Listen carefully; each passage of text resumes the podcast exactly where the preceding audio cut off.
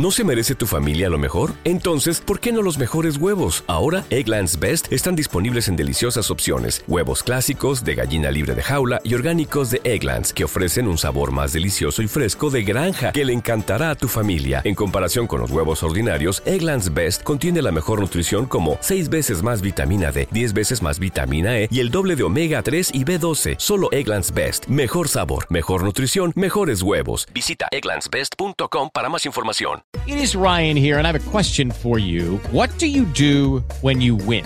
Like, are you a fist pumper? A woohooer, a hand clapper, a high fiver. I kind of like the high five, but if you want to hone in on those winning moves, check out Chumba Casino. At ChumbaCasino.com, choose from hundreds of social casino style games for your chance to redeem serious cash prizes. There are new game releases weekly, plus free daily bonuses. So don't wait. Start having the most fun ever at ChumbaCasino.com. No purchase necessary. BGW. Void were prohibited by law. See terms and conditions. 18 plus. Nacionpodcast.com te da la bienvenida y te agradece haber elegido este podcast. Buenos días, Madre Esfera. Dirige y presenta Mónica de la Fuente. Buenos días, Madre Esfera. Buenos días, Madre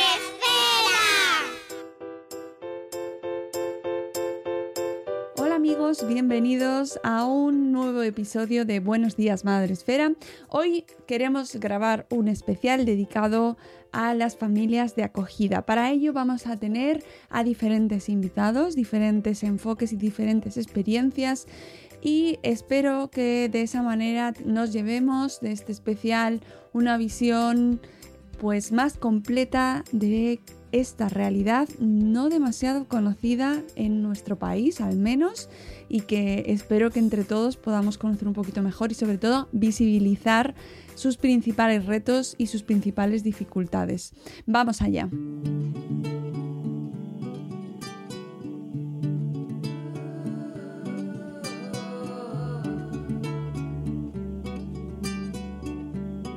Hablamos en primer lugar con María Araud de Robles, presidenta de la Asociación Estatal de Acogimiento Familiar. ¿Qué tal María? ¿Cómo estás? Hola Mónica, ¿qué tal? Buenas tardes. Muchas gracias por, dedicarnos un ratito de tu tiempo, porque nos parece importantísimo lo que estáis haciendo desde la asociación. Se acaba de celebrar este congreso, eh, la quinta o la sexta edición, si no me equivoco, ¿no? Sí, la, sí, la cuarta. La cuarta, mm, exactamente. Mm. Y, bueno, eh, hemos tenido ocasión de escuchar, oír hablar sobre, de, oír hablar sobre el acogimiento, pero quizás haya mucha gente que todavía no sepa en qué consiste el acogimiento familiar. Así que, ¿quién mejor que tú, por ejemplo, para explicarnos eh, como presidenta de esta mm, asociación en qué consiste? Pues mira, eh, el acogimiento familiar es una medida de protección a la infancia. Entonces, una medida de protección eh, que se diferencia de la adopción en que, bueno, el niño mantiene el vínculo con su familia de origen, o sea, no se corta ese vínculo como con la adopción, que se firma un contrato y, bueno, parece que el pasado del niño desaparece. En acogimiento familiar se considera bueno que, no, hay motivos para esa ruptura total, que eh, la, digamos eh, mantener ese vínculo pues es incluso positivo muchas veces para que el niño crezca sabiendo por qué sus padres no le han podido cuidar. Y entonces, bueno, pues él vive en un entorno protector, que es una familia de acogida, pero eh, mantiene unas visitas periódicas, a lo mejor una vez al mes o algo así, con su padre o con su madre biológicos. ¿Cómo eh, se eligen las familias? ¿Puede ser cualquier familia eh, candidata para este, para este tipo de, situaciones? Sí, sí, sí. Cualquier familia puede ser candidata. Otra cosa es que luego se hace un proceso de idoneidad en el que se revisa que realmente la familia con la que vaya el niño es una familia eh, protectora, digamos. O sea que pues, se, se va a visitar a esa familia, se comprueba pues, que tienen medios suficientes para sacar adelante ese niño, que tampoco es nada excepcional, pero bueno, suficientes. Se comprueba pues, que, no tienen certificado, o sea, que su certificado de antecedentes penales es adecuado, que no tienen delitos sexuales, o sea, se piden una serie de, requisitos mínimos, se les hace una entrevista psicológica y bueno, y al cabo de ese proceso pues se le da la idoneidad a la familia o, al, o a la persona que quiera acoger. ¿Existe la posibilidad de que mm, ese proceso de acogida termine en, adopción? Sí, sí, por supuesto que existe, o sea, se dan, se dan casos.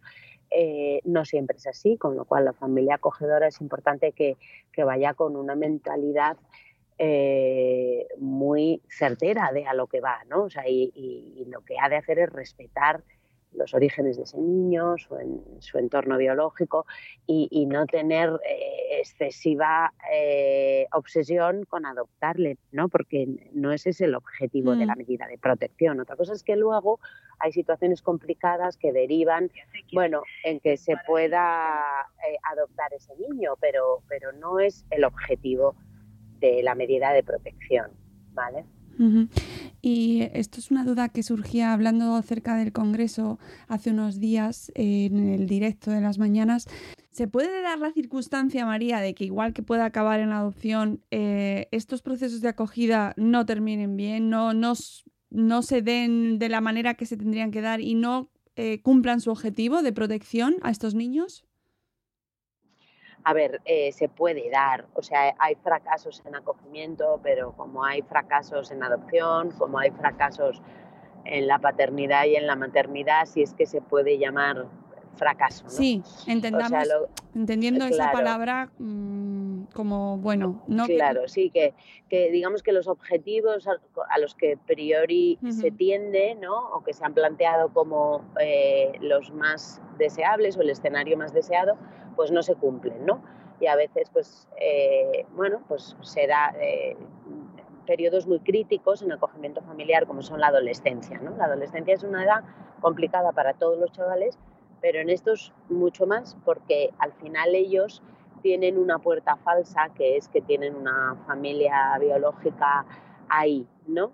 Que ellos muchas veces idealizan, sobre todo en esas edades en las que la familia de acogida supone pues el freno, los límites, las normas y entonces ellos pues tienden a escapar por donde pueden, ¿no?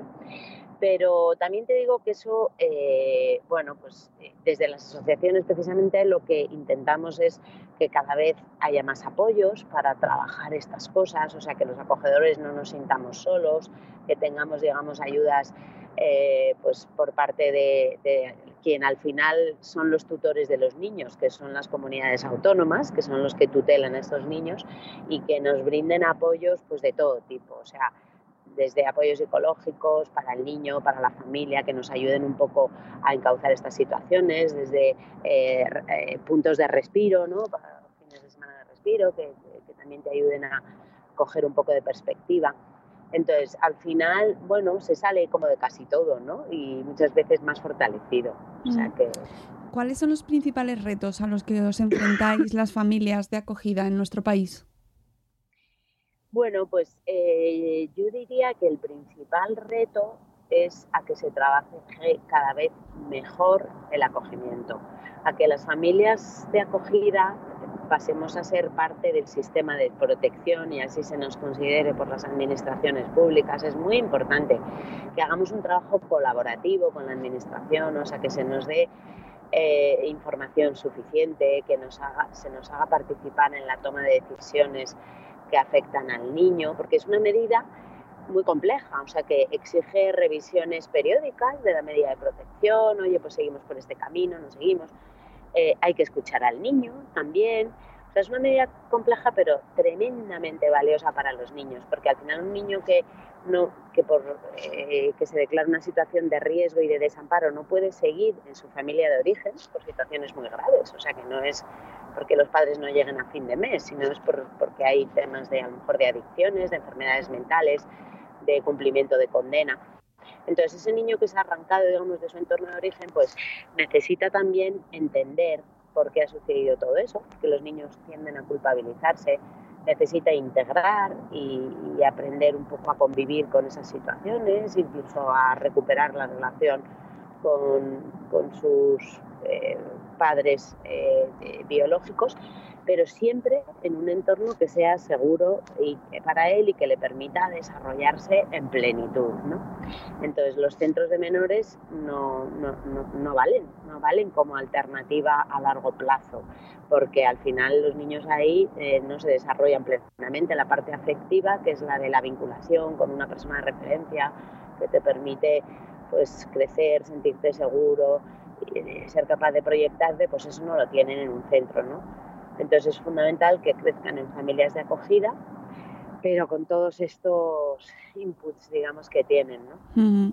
Eh, tuve la ocasión y la suerte de ver eh, gran parte de este congreso que habéis realizado y de hecho te vi a ti en concreto en tu presentación, en tu ponencia y además muy emocionante, me, pareció muy emotivo todo lo que comentabas y hablabas en concreto del papel del colegio, María. Eh, ¿Qué papel tiene el colegio? Porque mm, no sé si, es, si, el si el resto de la sociedad es consciente, ¿no? Este año con el Día del Pijama parece como que ha empezado un poco más a hablarse de ello, pero ¿qué, hace falta?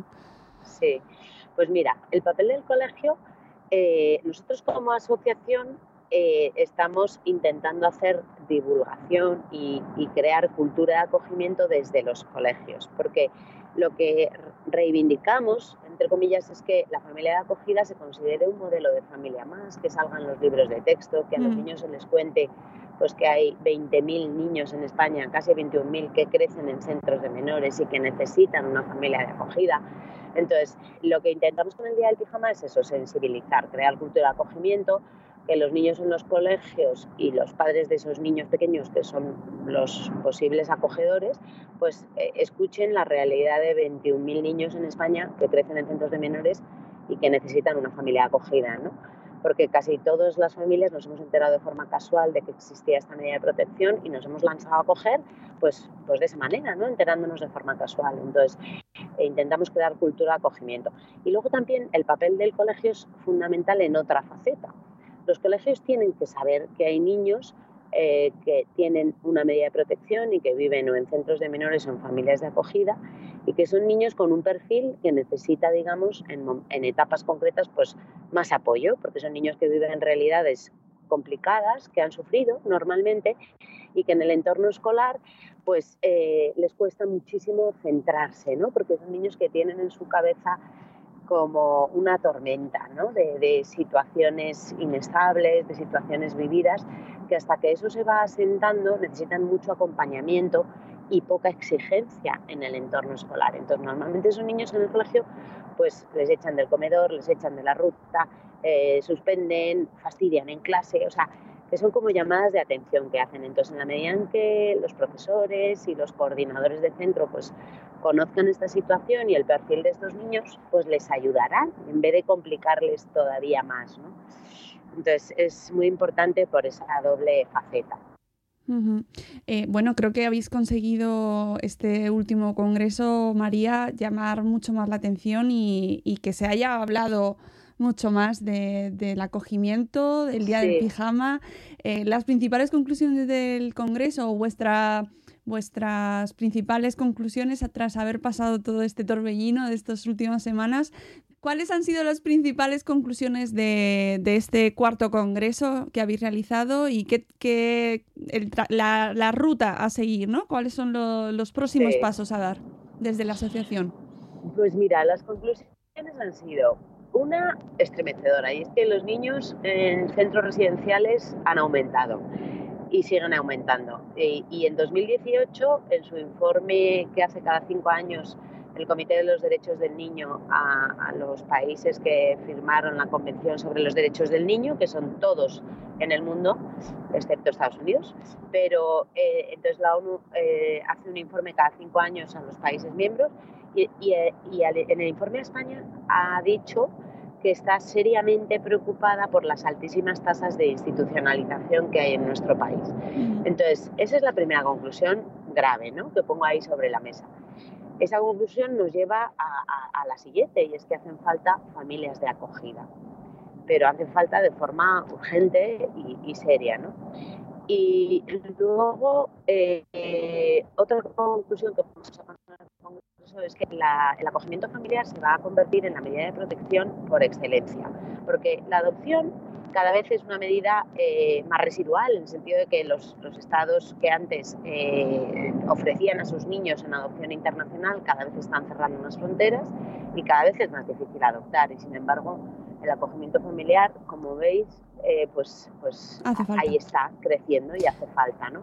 Entonces, eh, pues esas son las principales conclusiones. ¿Y dónde pueden acudir las familias que, estén, que te estén escuchando ahora y digan, "Mm, yo creo que puedo Claro. y quiero? pues tienen que ir a su comunidad autónoma. Eh, porque estos son competencias transferidas, ¿no? Entonces tienen que ir a su comunidad autónoma, enterarse de los trámites y, y, bueno, y ofrecerse ahí.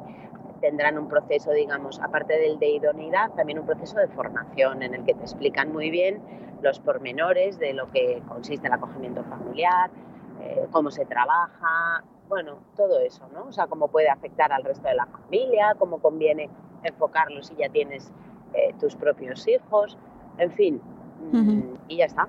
Vale. Eh, Además, eso lo comentabais en el Congreso, que se hacía petición desde las familias de que se eliminase esa parte burocrática, ¿no? Que, que es tan, Sí. tan, que os quita tanto tiempo y que, que al final vosotros estáis intentando ayudar y al final lo que supone es más papeleo, que no lo podemos imaginar todos porque hacer cualquier tipo de gestión es papeleo. O sea que... es papeleo y es complicado y tal, o sea que, que es, es verdad. Entonces, eh, cada vez hace falta pues, que las administraciones apoyen más este tipo de medidas, hace falta un, vuelco en el sistema de protección, porque es que además un niño le cuesta al Estado español, un niño en una residencia de menores, le cuesta al Estado español eh, 3.500 o 4.000 euros al mes. Y un niño en una familia es que eh, pues puede costar eh, 15 veces menos. O sea, las ayudas que se están dando a las familias eh, pues son 200, 300 euros, 400 al mes. O sea, varían mucho en unas comunidades autónomas y otras. O sea, es que eh, incluso desde ese punto de vista, o sea, es, es mucho mejor para el desarrollo del niño. Pero es que además, incluso desde un punto de vista económico, pues es que es una medida infinitamente más eficiente, ¿no? Entonces hace falta impulsar esto y que la administración se dé cuenta que las familias son su objetivo y ayudarlas y apoyarlas y trabajar cada vez mejor en la gestión del acogimiento, etcétera, pues es, es lo que hay que hacer. Muy bien, María, pues muchísimas gracias. Eh, espero que Bueno. nuestros oyentes eh, hayan tenido esta imagen general y nosotros seguiremos eh, en nuestro programa especial sobre acogimiento. Eh, muchísimas gracias por atendernos, de verdad. Ha sido todo un placer hablar Gracias a ti, contigo. Laura. Ha sido casi heroico esto, pero bueno. Hablaremos más en otra ocasión, seguro. Venga, Muchísimas gracias, María. Fenomenal, gracias a ti. Un saludo. Hasta luego. Beso. Adiós.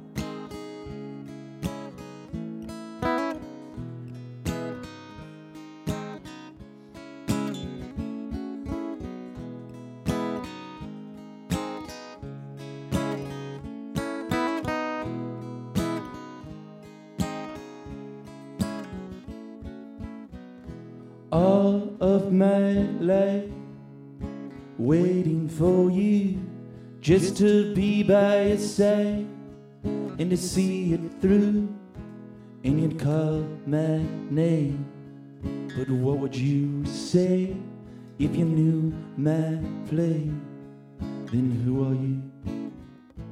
Oh and you call down in anchor stay and if they told you what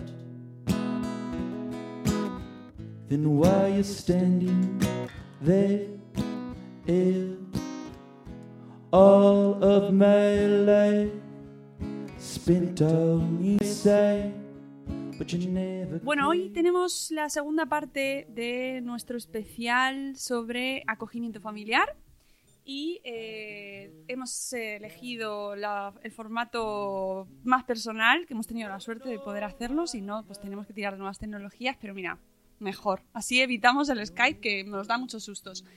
Y estoy con María José, que da la casualidad que vive muy cerca mío y que es familiar, es familia de acogida. ¿Cómo se os llama a vosotros? ¿Cómo sois? ¿Acogedores? Acogedores. Acogedores, me gusta mucho la palabra en sí. Sí. ¿Ya? Somos acogedores. Vale. pues aprovechando que te tenía por aquí y que acércate más al micro. Así.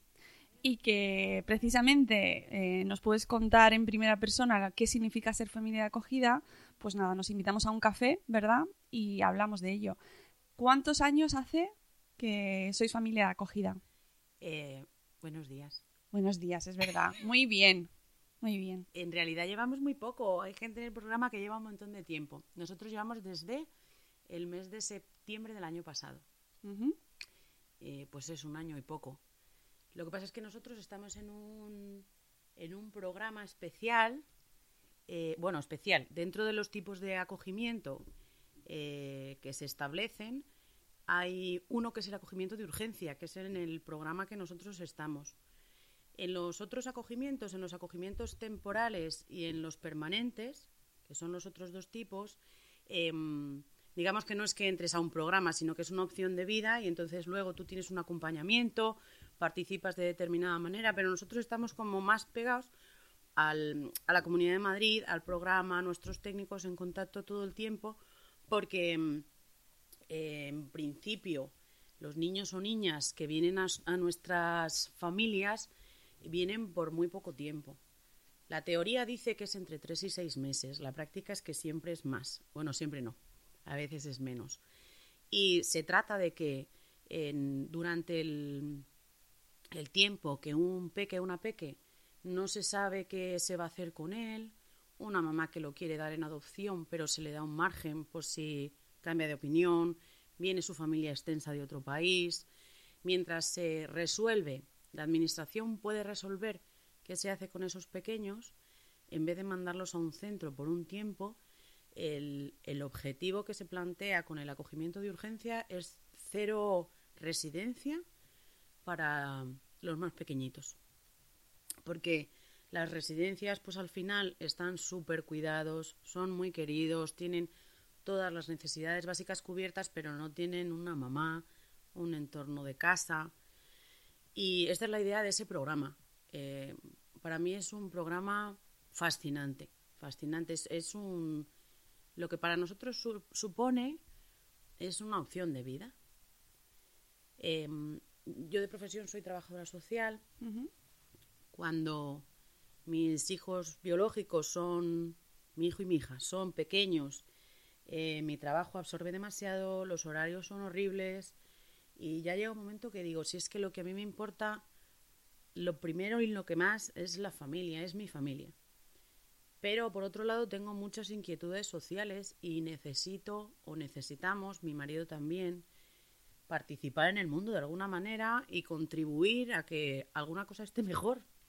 Y esta es nuestra manera, eh, que es una manera en la que evidentemente estamos eh, contribuyendo con la vida de un pequeño en cada momento, del pequeño que te toque o la, pequeña, pero mm, estoy completamente segura de que nosotros recibimos el ciento por uno o el millón por uno de cada una de esas experiencias. Pues ya te digo, Mónica, que nosotros llevamos muy poco tiempo, un año y pico. Tuvimos un bebé chiquitito que se fue en el mes de abril, vino en octubre, y ahora estamos con uno más mayorcito que mm, pues ya vamos preparando el corazón para, para que se vaya, para Vale. que le encuentren una familia. Ahora hablaremos de eso porque solo plantearlo ya me parece complicado. Sí. ¿Cómo decidís? Vosotros ya lo has comentado, tenéis eh, dos hijos, tenéis un niño y una niña, y, mm, y, bueno, pues se podría decir que formáis una familia tradicional, ¿no? Normal, eh, Típica. típica, Sí. sí. ¿Cómo de repente un día se os plantea eh, que queréis acoger?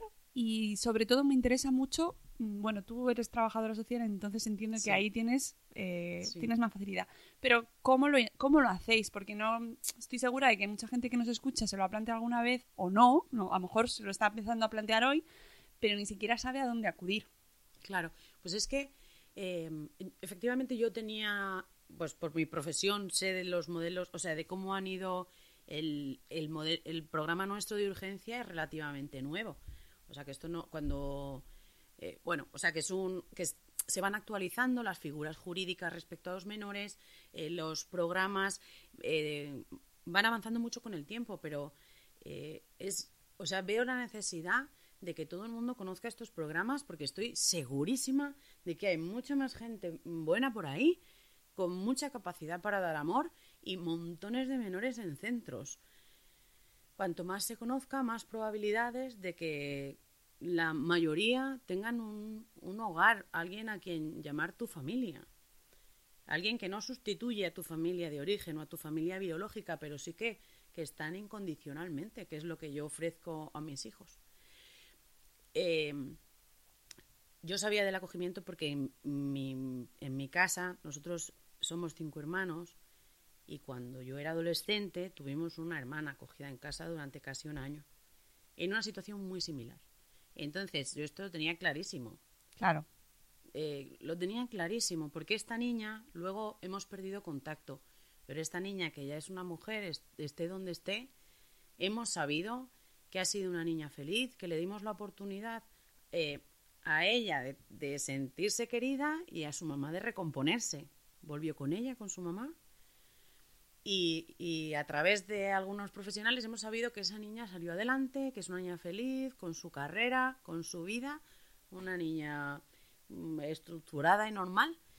Y entonces, o sea, para nosotros, o sea, sabíamos que esto es lo que queríamos. Luego tocó investigar qué tipos de acogimiento hay, el acogimiento profesional que en la Comunidad de Madrid no hay, pero que en otras comunidades que más avanzadas en servicios sociales sí hay, eh, en País Vasco.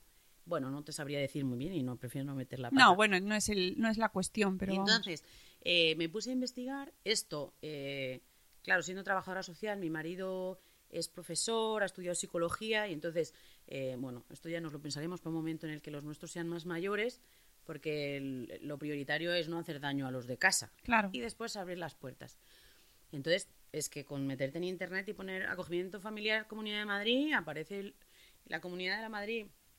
En otras comunidades funciona de otras maneras. Cada comunidad con sus particularidades, pero en todas hay un programa y los técnicos están deseando conocer familias que se ofrezcan que se ofrezcan para para acoger en las distintas modalidades, para explicarte lo que hay, para moldarse a tu familia o a tus expectativas. Mm, Nosotros teníamos claro que era el programa de urgencia, pero hay otras familias que hacen otras ¿Y eh, por qué, qué teníais claro que queríais ese programa? Pues porque eh, en la experiencia mía de, de ser hermana de acogida, eh, durante el crecimiento, o sea, porque yo no quería que nada hiciera daño a mis hijos. Entonces, el acogimiento temporal, o sea, a mí hacerme a la idea de que va a pasar un niño una niña, abres tu corazón para que un niño pueda estar en casa cinco años, diez años y luego se vaya. Me parece lo más difícil de todo. Lo nuestro al final, o sea, que abres tus brazos, abres tu corazón, el cariño llega de golpe y porrazo. Se puede, ver, día. se puede ver al revés también, ¿eh? Que, que es No, más porque- difícil que porque sea es- menos tiempo. No, porque, bueno, por lo menos para mí y para, y para mm, eh, mi hija tiene 13 y el niño 10. Y entonces todavía son muy pequeños como para medir el tiempo. Y entonces que ellos tengan clarísimo desde el momento que el pequeñito llega, que ese pequeñito lo tenemos y que es nuestro granito de arena y que no- su casa no es la nuestra, solo lo es ahora. Y ahora tenemos clarísimo que hoy, entonces aprendemos a vivir ese presente, mientras que yo imaginarme que cuando mi hija tenga 18 tenga que despedirse, estas cosas están pasando hoy. Hay familias que se han despedido de niños después de 4 de 5 años en la urgencia. Pues dependiendo de la circunstancia en la que se vaya, es muy, muy fastidiado. Pero durante este tiempo, primero, esto es lo que yo esperaba. O sea, poder, porque además hace mucha falta. El acogimiento temporal y el permanente te permite, digamos, seguir con tu vida, tener un trabajo. En este no, siempre es un, es que es el, el desvalimiento personificado en un bebé que lo mismo viene con dos kilos, con cinco días de vida y te lo dejan en los brazos. ¿Cómo, cómo imaginarte que esa criatura se hubiera ido a una residencia? A una cunita con otros que les quieren y les cuidan fenomenal, pero no es lo mismo. No puede ser lo mismo. Nos explicaban en una de las primeras formaciones, que yo cuando lo recuerdo todavía se me ponen los, los pelos de punta, que cuando, que cuando tú tienes a un bebé así en casa, le estás regalando la posibilidad de comunicarse el resto de su vida. El que establezca ese vínculo, eh, sobre todo con la mamá, que es la que está en casa sin trabajar, que establezca ese vínculo en el que tiene respuestas, en el que su mirada es de vuelta y tiene a quién agarrarse y con quién con quién identificarse, con quién saber que estás sí o sí, le estás regalando la posibilidad de comunicarse de manera sana para el resto de su vida. Si pero no has perdido punta. Sí, Da igual totalmente. to- lo, lo que venga, la despedida, lo, lo difícil, las noches sin dormir, lo que sea. Que tampoco se me ocurren cosas terroríficas, pero cualquier cosa negativa, sobradamente compensada. Eh, has tenido que dejar de trabajar para Sí. entrar en este programa. Bueno, lo hice al revés en realidad. En este programa tiene una una pequeña, bueno, pequeña sí. Tiene una asignación económica como una ayuda, no es una asignación, sino que es una ayuda para pues para que no suponga una carga para la familia. Vacunas, pañales, biberones. Pero claro, lo que viene normalmente, otras veces son más mayores como ahora. Normalmente es un bebé muy bebé. Y entonces evitas la institucionalización en un Claro. centro, pues no le vas a mandar a una escuela o una guardería. Y entonces la idea es que el peque esté en casa. Pues ahora este nuestro, como es más mayor, pues el programa considera que es buena cosa que vaya a la escuela y está yendo tres horas todos los días. Bueno, pues porque es una situación especial, tiene casi tres años, pero los pequeñines lo que haces es lo que hace la mamá los primeros meses. Sacarle a pasear, Madre darle biberones por la noche. Y tú te embarcas en eso precisamente con uno más bebé eh, cuando tus hijos ya son bastante más mayores. Cuando tu pequeño tiene nueve o diez. Claro, tenía nueve. Bueno, no había cumplido ocho, tenía. Vale, dejas de trabajar Sí. y eh, vuelves a meter un bebé en casa Sí. con la... A mí se me antoja súper difícil con el pensamiento de que va a salir en breve. Sí. Madre mía. Pero me pasa con muchas mamás que yo creo, tengo muchas amigas eh, con, con niños y niñas más chiquititos y entonces todo el rato digo, no, no intentéis empatizar con los vuestros. O sea, con tu hijo biológico al que tienes en casa, te intentas imaginar, empatizas como si tuvieras que dejar marchar a tu hijo. Ya, Es distinto. ya. es necesariamente distinto porque el día que llega sabes que se va a ir, Claro. sabes que pero es que entiendes que los hijos no son tuyos. Ya. Ni los que vienen que no son míos, ni los míos Ya. tampoco son míos. Efectivamente. Empezando por eso. Claro, entonces son muchos aprendizajes seguidos. Madre mía. Eh, a mí me parece admirable, ¿eh? De verdad que me parece un acto de generosidad tremendo y estoy segura de que los que nos escuchan, que ahora es raro porque estamos en mi salón y no nos escucha nadie, pero yo me pongo ya en la mente de toda la gente que nos está escuchando y se está emocionando eh, pensando en vivir una experiencia así de bonita pero también de complicada. Pero, pero mil por uno, Mónica. Uf, Lo que nos llevamos, mil por uno. Y mil por uno en lo que. en, en cada uno de nosotros. Eh, en, o sea, en mí, mi, en mi marido, mi hija, mi hijo, todo lo que hemos recibido. Todo lo que están aprendiendo. Cuando uno. Digo, cuando uno se imagina y entonces buscas cuál es el mejor cole para mis hijos, a qué extraescolares, piensas qué método quiero, quiero que vayan a algún deporte, quiero que vayan a los scouts, quiero que hagan este tipo de cosas. Si tú buscas un programa completo de qué es lo mejor que yo puedo ofrecerles a mis hijos hoy, te metes en acogimiento de urgencia. ¿Cómo aprenden que en el mundo somos unos afortunados y que hay mucha gente sufriendo muy cerca? Gente que no tiene las mismas posibilidades por muchísimos motivos, gente de otros países que viene, gente de aquí que es que pues vemos, conocemos mamás que es que nadie las ha querido.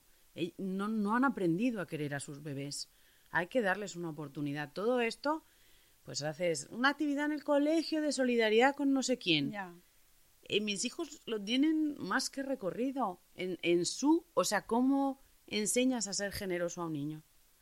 No hay mejor manera, yo me emociono del, de la apertura de mis hijos y de la capacidad que desarrollan y demuestran con cada uno de los peques y su preocupación, la emoción cuando va a venir uno nuevo que no sabes cómo es, mm, eh, que hay que preparar.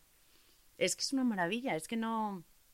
Pues claro que entiendo que la gente diga, ay, es que sois muy generosos. Mm, lo entiendo, lo entiendo, yo, yo lo digo también, pero pero es que nos llevamos más de lo que recibimos, mucho más. Es que estamos hablando de que tú dejas de trabajar, pero eh, tus hijos comparten y tú y tu marido compartís la, eh, vuestra vida con otra persona, con un niño, pero además implica eh, que donáis vuestro tiempo también. Es decir, médico, actividades con ese niño. Imagino que tendréis que consensuarlo también o hablar con la Comunidad de Madrid, ¿no? Si queréis iros de viaje, podéis iros de viaje. Fuera de Madrid, de España no se puede. Por ejemplo, ¿no? Eh, tenéis que pensar eh, eh, los pasos que tenéis que dar. ¿Tenéis relación con las familias de. ¿De? de, origen? Se dice así, ¿no? Familia de origen. Sí. Cada caso, en la urgencia, cada caso es un mundo. Eh, hay niños, niñas que vienen por guarda, niños que vienen por tutela, otros que vienen mm, camino de adopción, y entonces casi todos pasan por nuestro grupo, digamos, nuestro programa.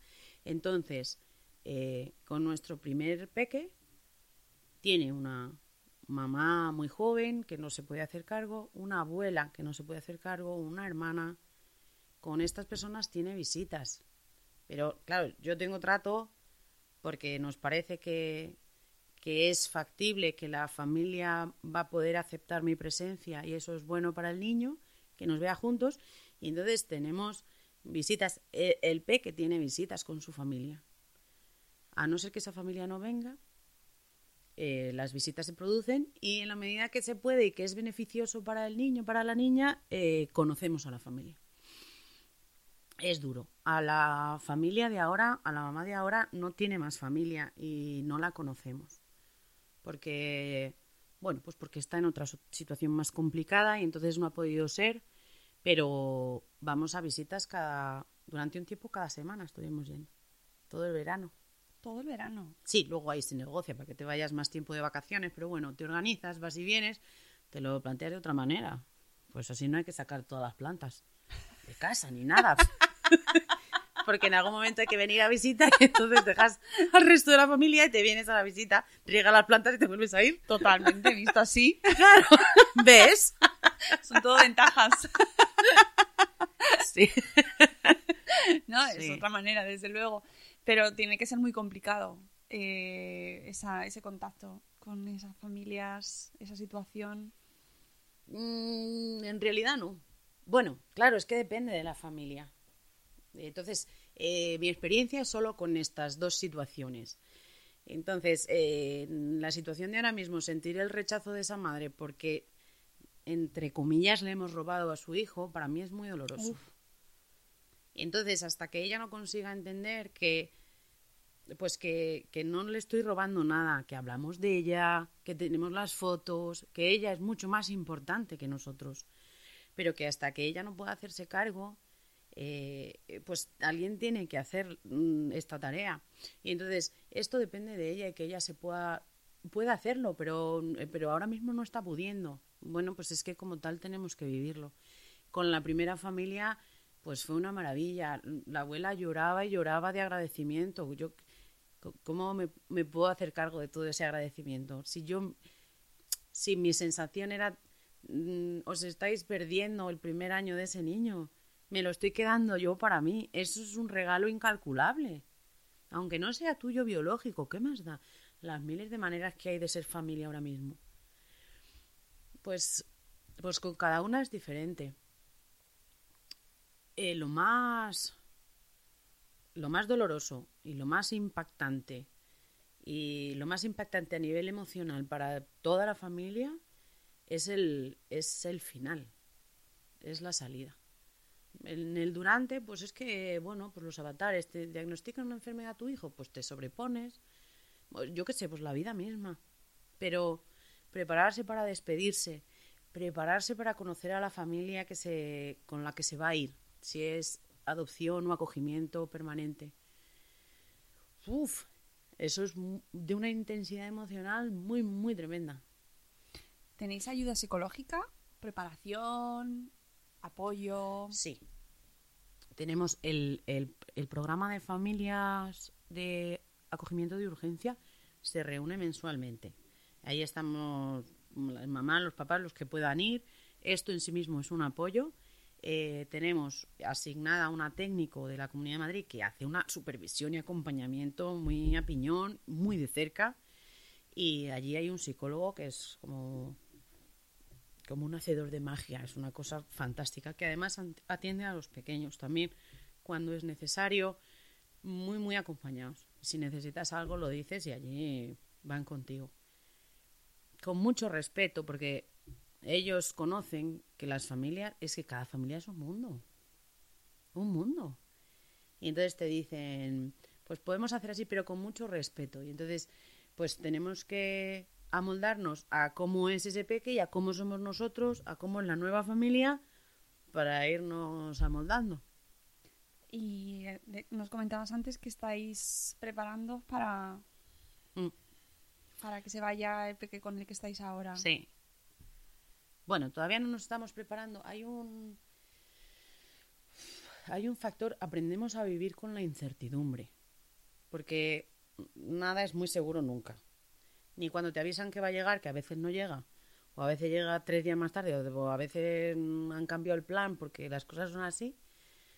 Y la incertidumbre de no saber, pues porque son decisiones que exceden mucho, mucho a nosotros. Entonces, nosotros decimos, nosotros somos las manos y los ojos de nuestros técnicos, de nuestras técnicos, que son las que hacen los informes y son unos terceros por encima de todos quienes deciden lo que pasa con los menores.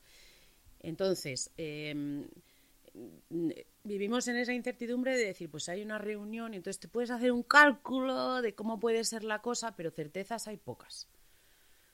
Luego los tiempos, cuando empiezas a prepararte, siempre se alargan, pues ahora hace pues yo le decía a mi técnico, "Uf, es que, es que tenemos cuerpo de Navidad, necesito saber, necesito componer en mi cabeza, necesito entre comillas, si va a estar con nosotros. ¿No, Eh, ¿No lo sabéis? Entonces ahora parece que lo más probable es que pase la Navidad con nosotros. Pero esto lo sé ayer. Pues porque hay una reunión que se tiene que producir y entonces la reunión es la semana que viene, después hay vacaciones del- de la gente que allí trabaja, de las técnicos. Entonces con todos estos factores lo más probable es que las pase con nosotros. Pero claro, en casa viene el puente, vamos a decorar. eh, eh, al- a este niño dice que a él siempre Papá Noel le ha traído un regalo. A nosotros a casa nunca ha venido Papá Noel. No, no sé, en casa vienen los reyes y entonces decimos, "Ah, a lo mejor viene Papá Noel este año. Pero es, o sea, no sé cómo transmitir esta sensación de que es que llega la Navidad y entonces no, o sea, no te puedes hacer una composición en tu cabeza. Ahora mismo, desde ayer, vamos componiéndonos a qué va a estar. A qué va a estar en las fiestas con la familia. Claro, porque esto no nos afecta a nosotros. Claro. Afecta a todos. Que esta es una cosa que no, no me vas a preguntar, a lo mejor, pero que necesito decir, y es que en todo el tiempo que eh, pensamos en el acogimiento, empezamos el proyecto, presentamos la documentación, haces unas pruebas de idoneidad, vienen a verte acá, todo, todo es mucha emoción. En ningún momento pensamos en, en lo que les íbamos a exigir en silencio, sobre todo a las abuelas. Nosotros nos expusimos, yo me calculo a mí misma y digo, yo voy a ser capaz de esto. Los primos, sé que mis hijos también, que estamos preparados, mis hermanos, somos una familia muy grande, la de mi marido no tanto, pero son, pero cómo cada uno de estos peques es un nuevo nieto a Claro. las abuelas, cómo abren su corazón con ese cariño incondicional y sin que ni- en ningún momento les hayamos preguntado. Ellas lo dan todo, todo. No, no tengo palabras. Mira, Es verdad, porque lo demás estaba todo como calculado. Y para los primos, pues que entiendan que hay algún peque que viene y se va, pues me parece enriquecedor. Pues hombre, haces vínculos y luego hay que romperlos. Bueno, pero como la vida misma. Pero las abuelas, además con esa, con ese cariño discreto de las abuelas. Están para todo. Y que ellas también tengan que hacer esa despedida sin, sin opinar. Una de nuestras abuelas siempre dice, pero ¿y no os lo podéis quedar? Ay. No, ella sabe que no, pero, pero lo tiene que decir. Bueno, pues ahora nos quedamos con que va a pasar la Navidad. Bueno, pues esto es lo que tenemos. Madre mía. eh, ha tocado un poco ahí la fibra, pero es que es verdad que, que- es que to- yo creo que todos podemos sentirnos reconocidos y, y esa sensación de, pues eso, de que no solo acoges en tu casa, no tu familia, sino el resto. Y efectivamente los abuelos, Mm. pues es lo más complicado quizás, ¿no? Mm. Ay, eh, ¿cuál es el reto que crees que tiene este modelo de acogimiento actualmente para, para mm, que siga, para que salga adelante, para que sea más, que tenga más éxito, que funcione mejor? Pues yo creo que sobre todo, eh, eh, o sea que creo que son dos pilares. Uno es la, mm, la concienciación, o sea que se hable y se hable y se cuente y se hagan programas y que aparezca en todas partes que esto existe y que igual que todos nos hemos hecho la idea de que mm, la adopción es otra manera de, Sí. de tener un hijo, no es diferente en nada más que en otra manera distinta. Y entonces eh, cada vez más es frecuente que en las clases de nuestros hijos hay alguno que es adoptado. Esto es lo normal, Sí. porque es una elección. Pues que sea lo mismo con el acogimiento, que se sepa que esto es una manera de vivir y que es una manera de tener niños en tu casa y que salgamos un poco de, de nuestras conchas de familia rígida. Y por otro lado, la dotación económica, en todos los sentidos, en el apoyo a las familias que, le- que lo necesitan y en, el- en la dotación profesional de los programas. No, no podemos estar atascados con que hay un peque que no pasa eh, cuanto antes a una familia permanente se demora demasiado en nuestro programa, pues porque no hay medios suficientes, porque no hay tiempo. Reuniones, informes, el, el interés mayor del menor. Claro. Si lo más importante para ese menor es salir cuanto antes, pues tendría que haber mecanismos. Esos mecanismos suponen inversión, suponen dotación. Porque no nos olvidemos que el, el interés fundamental es que ese pequeño o ese menor eh, vuelva con su familia de origen, ¿no? Ese es el prioritario. Ese es el prioritario. Por eso también ponemos en contexto con el tema de las navidades, que seguro que la gente que nos escucha dice, madre mía, pero va a dejarla al muchacho. Pero claro, si se está buscando que se, re- se recupere esa relación, ¿no? De, de la familia, pues que, que no... Es que cuesta. Nosotros lo estamos viendo ahora desde tu perspectiva Sí. y, y efectivamente todos pensamos, hombre, pues que se quede, pues es que va a estar muy bien. Pero el no olvidemos que el objetivo es el otro. Lo que pasa es que ahora en este caso de este peque eh, ya se ha decidido que va a pasar a familia de acogida permanente. Está sin pasar todos los sellos en cuestión, las reuniones, o sea, pero la decisión ya está tomada, ya se ha visto con claridad que esta mamá necesita más tiempo. Entonces mm, va a pasar a otro programa distinto, porque además eh, los profesionales ven este niño necesita seguridad, estabilidad, y entonces nosotros se la ofrecemos, pero sabiendo que va a tener que pasar por el trago de despedirse de nosotros cuando he hecho unos vínculos tan sanos, pues es que se te parte el alma. Pero va a familia permanente, de acogida permanente. ¿Cuán- eh, ¿Cuánto tiempo po- puede ser en el acogimiento de Pues es familia que permanente? Yo creo que el, el permanente, eh, que está mal puesto el nombre, que en algún momento deberían proponerse cambiarlo oficialmente o legalmente, porque en realidad se trataría de un indefinido. Que el permanente es como para siempre, pero es, es como para siempre mientras no se diga lo contrario. Es decir, pues mucha gente te dice, no, pero eso es como la adopción. No, la adopción no es, porque ese niño sigue teniendo una familia que es su familia. Y tú eres la familia que está provisionalmente. Y entonces sigue teniendo visitas y se sigue trabajando para que pueda volver con su familia de origen, que es lo que se entiende que es lo mejor para él. ¿Os habéis planteado, eh, bueno, entiendo que seguiréis en el programa y que después de, de esta experiencia, aunque cuesta ahora mucho planteárselo, pero seguiréis en el programa, vendrán más peques. Mm. Eh, ¿Os planteáis que en algún momento mm, no funcione? Sí. Sí, sí. Pues eh, yo creo que el- de los, o sea, los factores que nosotros volvemos a evaluar con nosotros mismos, eh, uno es si estamos siendo capaces de ofrecer lo mejor de nosotros a los peques que vienen. Si eso no es así, pues nos retiramos, porque hay muchas familias que tienen la capacidad y que y la manera en la que esto afecte a nuestros hijos. Eh, mm, pues eso, pues esto no es calculable, o sea, no se puede prever. Y entonces, en un principio tú sabes, conociendo las, la personalidad de cada uno, cómo lo van a llevar, pero luego mm, es que hay un mundo de distancia entre lo que tú te habías imaginado y cómo responden. Pero si les afecta negativamente, hay que replanteárselo, porque nuestra primera obligación es con ellos. Bueno, si esto sucede, pues nos lo volvemos a plantear y ya se nos ocurrirá cómo estar en el mundo de otra manera. Claro. Eh, porque una de las dudas que surgen mucho cuando se habla de estos programas y de este, de- del acogimiento es qué pasa cuando sale mal.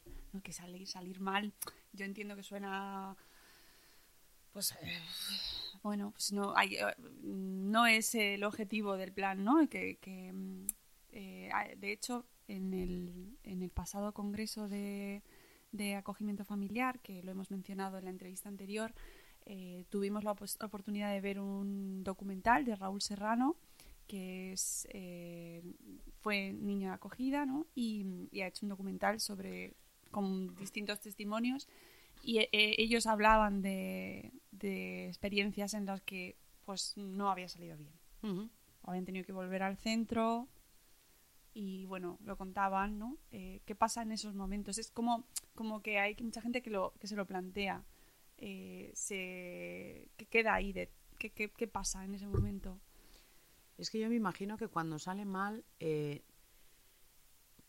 bueno, o sea, en el programa de urgencia eh, sé que se ha nombrado una situación en la que hubo que cambiar a un peque de familia, pero esto, ti- o sea, que entiendo que se está hablando de familias permanentes, las que sale mal.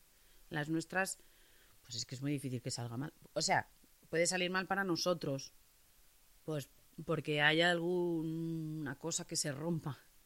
Pero, o sea, quiero decir, o no te sientes, quiero decir, pues si te has apuntado a este programa, no como no vas a ser capaz de cuidar a un bebé, es verdad que a veces vienen enfermos con síndromes de abstinencia y hay veces que los tragos son muy difíciles de pasar, pero salir mal entiendo que es un contexto distinto a este. Si sé de uno que no, bueno, se cambió de familia, pero eso mm, no lo sé, no me lo quiero ni imaginar. Bueno, yo te recomiendo el documental. Sí, Eh, yo lloré muchísimo, ¿eh? Me pasé, y mira que eh, estoy teniendo contacto ahora con esta realidad. O sea, no había conocido hasta ahora ninguna familia acogida, pero escuchar a, a jóvenes que habían pasado por esa experiencia y familias eh, era muy, muy emotivo. Lloras mucho y eso es- eso es- yo además soy muy llorona y entonces no puedes parar de llorar y ese sentimiento de, mm, sobre todo lo que se te queda grabado es que los jóvenes necesitan y los niños necesitan sentirse queridos incondicionalmente. Eso es. Y eso yo creo que todos lo podemos entender, ¿no? Todos necesitamos que nos quieran. Y, y yo estoy esperando poder volver a verlo pero entero, porque solo tuve, lo vi una parte, ya te digo, lloré horrores y quiero a ver si tengo oportunidad de hablar también con, el- con su autor, porque me parece que debería verlo todo el mundo. Claro, esto tiene que ser obligatorio en las escuelas. Todo el mundo. Todo el mundo. Es que. Es que hay que ponerse en su lugar. Mm, Yo a veces con mi hijo que dice, no, es que me, que me ha roto algo, digo, pero. Pero piensa por un instante la situación en la que él está pasando. De incertidumbre, que le puedas poner palabras o no, no entiendes que tu mamá no te pueda cuidar, no te pueda querer. ¿Cómo? ¿Cómo te cabe en la cabeza? Bueno, pues, pues es esta cosa de dices, pues si puedes sustituir eso. Y además es que la gente te dice, no, pero no les puedes querer a todos igual. Pues no sé si es igual o es distinto. Pero entran por la puerta, se cuelan en tu corazón y no sé decir si como si hubiera sido mío biológicamente. Es que no importa. Es que no importa. Y les ves tan pequeños, tan indefensos, tan con tan poca suerte, tan pequeños. Jolín. Jolín. Sí, yo creo que eso eh, es lo que más impacta, ¿no? Porque Y tenemos tanto. Claro. Nos sobran tantas cosas. Y ahora que estamos llegando a Navidades, no sé cuándo saldrá el episodio en concreto, pero estamos acercándonos a las Navidades y yo invito a la gente a que reflexione un poco sobre todo lo que tenemos en concreto en estas fechas y lo poco que lo valoramos, ¿no? Y, y- y que hay muchas... Y que de hecho tenemos un episodio de hace tres años hablando con una chica que trabaja en un centro de acogida Ujú.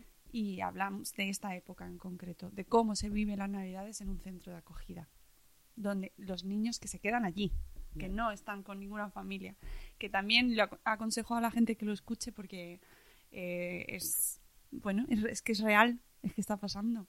Y estamos escuchando muchas veces, escuchamos menores, centros de menores, precisamente ahora, desagradablemente, con acontecimientos eh, terribles que espero que nadie pueda justificar porque no tienen ninguna justificación y son menores que están eh, sin familia, ¿no? Por las circunstancias que sea. O sea, Mm. que, que lo pensemos ahora, especialmente en esta época, ¿no? Todas estos niños y niñas que están en esos centros, que harán todo lo, y hacen todo lo que pueden, pero no es el entorno adecuado. No es una familia. No es una familia.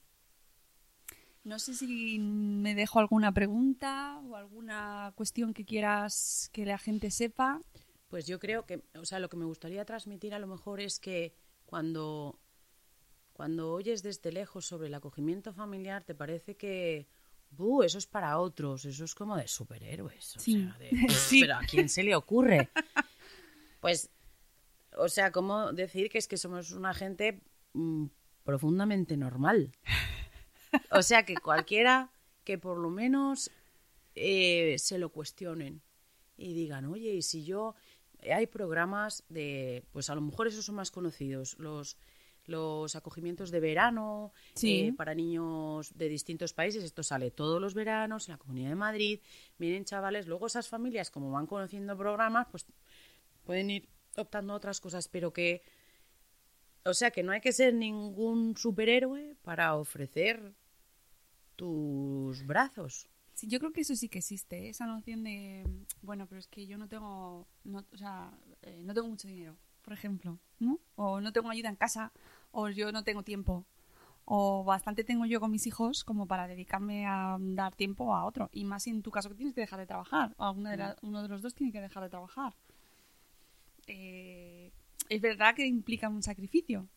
Sí, pero depende, claro, o sea que yo eh, no me puedo poner en el lugar de los demás. O sea, quiero decir que yo entiendo que yo sé que es que cuáles son las prioridades para mí y para mi familia, pero que no hace falta, o sea que o sea que quien quiere encuentra una excusa y quien quiere encuentra el medio. Y que si quieres encuentres el medio, o sea que no hace falta ser especial en ningún sentido, más que en el de pues en el de que te gusten los bebés. Si no te gustan los bebés, mal. Pero si te gustan los bebés, pues es que es una maravilla. De repente todo el mundo te para por la calle, "Ay, qué bonito es, ay, cómo se te parece, y tú, "Sí, sí, sí". es todo muy gracioso. Bueno, eso es un tema, ¿eh?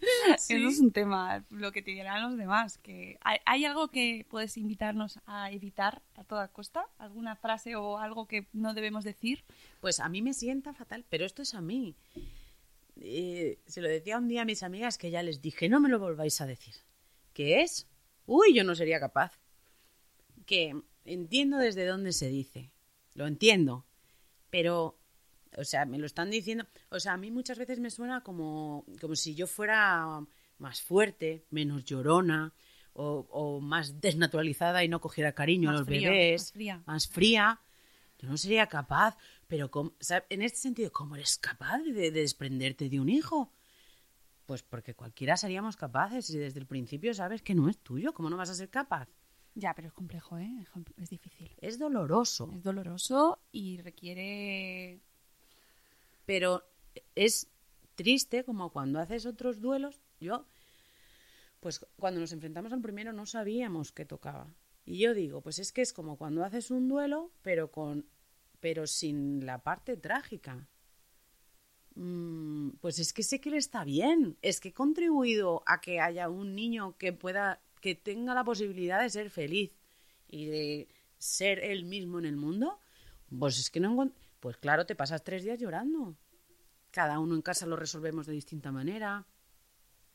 Y ves cómo los otros no reaccionan como tú. Es, es un proceso increíble. Como algunos lo lloramos antes, otros después. Pues lo lloras, lo compartes, pero sabes que está bien. Sabes que está bien y además que ahora pues se avecina esto que decías de las vacaciones, que si no puedes hacer, pues dices, venga, ahora tenemos un tiempito hasta el siguiente, ¿qué hacemos? Pues nosotros vamos de cabeza al cine los cuatro juntos, cosa que no podemos hacer. Entonces, pues hay planes que sabemos que nos encantan, pues subirnos en, en todas las cosas más locas de la Warner, cosas de esas. Bueno, pues cada familia encuentra su manera de hacer ese duelo, pero excepto cuando no estás a gusto con, con la situación en la que se ha ido el peque, que puede pasar, y que hay veces que no quieres que se vaya de esa manera Claro. porque crees que no va a estar bien. Excepto en esas situaciones, es una despedida muy agridulce en ese sentido. Bueno, pues es que no hay que ser Superman. No, yo no quiero que me digan yo no sería capaz, porque no es verdad, porque yo soy particularmente blanda, particularmente emotiva, particularmente mm, eh, eh, achuchona, y entonces no quiero que me digan no sería capaz. Claro que lo sería, si lo quisieras, hay que querer. Totalmente de acuerdo, pero es verdad que, claro, visto desde fuera, cuesta. Y sobre todo lo que tú dices del momento de la despedida, pues o- ojo que sé que hay, que no es la situación ni ideal ni, ni, ni planteable, pero sé que hay eh, acogimientos que acaban en adopciones. Sí. Sí, pero nadie debe acercarse al acogimiento como manera de sustituir la lista de las adopciones. Eso Nadie. es muy importante. No, porque no estás preparado para despedirte y para saber que ese hijo no es tuyo. En la adopción ese hijo es tuyo. Punto. Da igual de dónde haya venido, es tu hijo, como los otros. No es lo mismo, no, no. ah, Parece ser que hay veces que pasa y que esto pues da lugar a, a mucho sufrimiento para niños y para familias. No, no, no es sustitutivo. Es verdad que el acogimiento permanente, pues eh, el papá y la mamá que se llevaron a, nuestro primer peque, es que me parecen súper admirables. Es su manera, ellos tienen otro peque más mayor y han decidido vivir así. Porque hay gente que no puede tener hijos y entonces empiezas a plantearte otras opciones. Claro. Perfecto.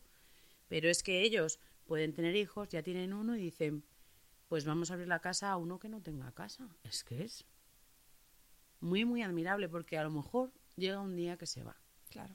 A lo mejor hay un día que la familia de origen desaparece, pasa mucho tiempo y entonces se puede formalizar la adopción.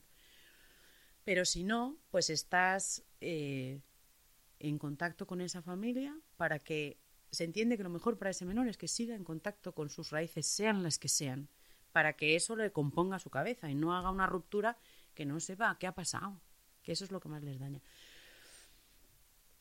Muy duro. Mm. Sí.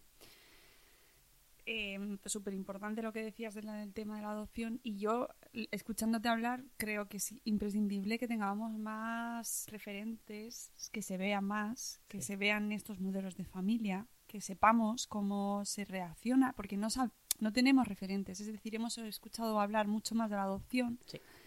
Y, y tenemos muchísimas más imágenes, ¿no? Eh, lo hemos visto en medios de comunicación, eh, hemos escuchado testimonios, pero el tema de las familias de acogida, en todos sus diferentes modelos, ¿no? Mm. en sus diferentes tipos, no sabemos cómo, cómo, ni siquiera nos lo imaginamos cómo nos lo vamos a poder plantear. Entonces necesitamos más referentes, Sí. más, más que sea visible, que seáis más visibles. Mm.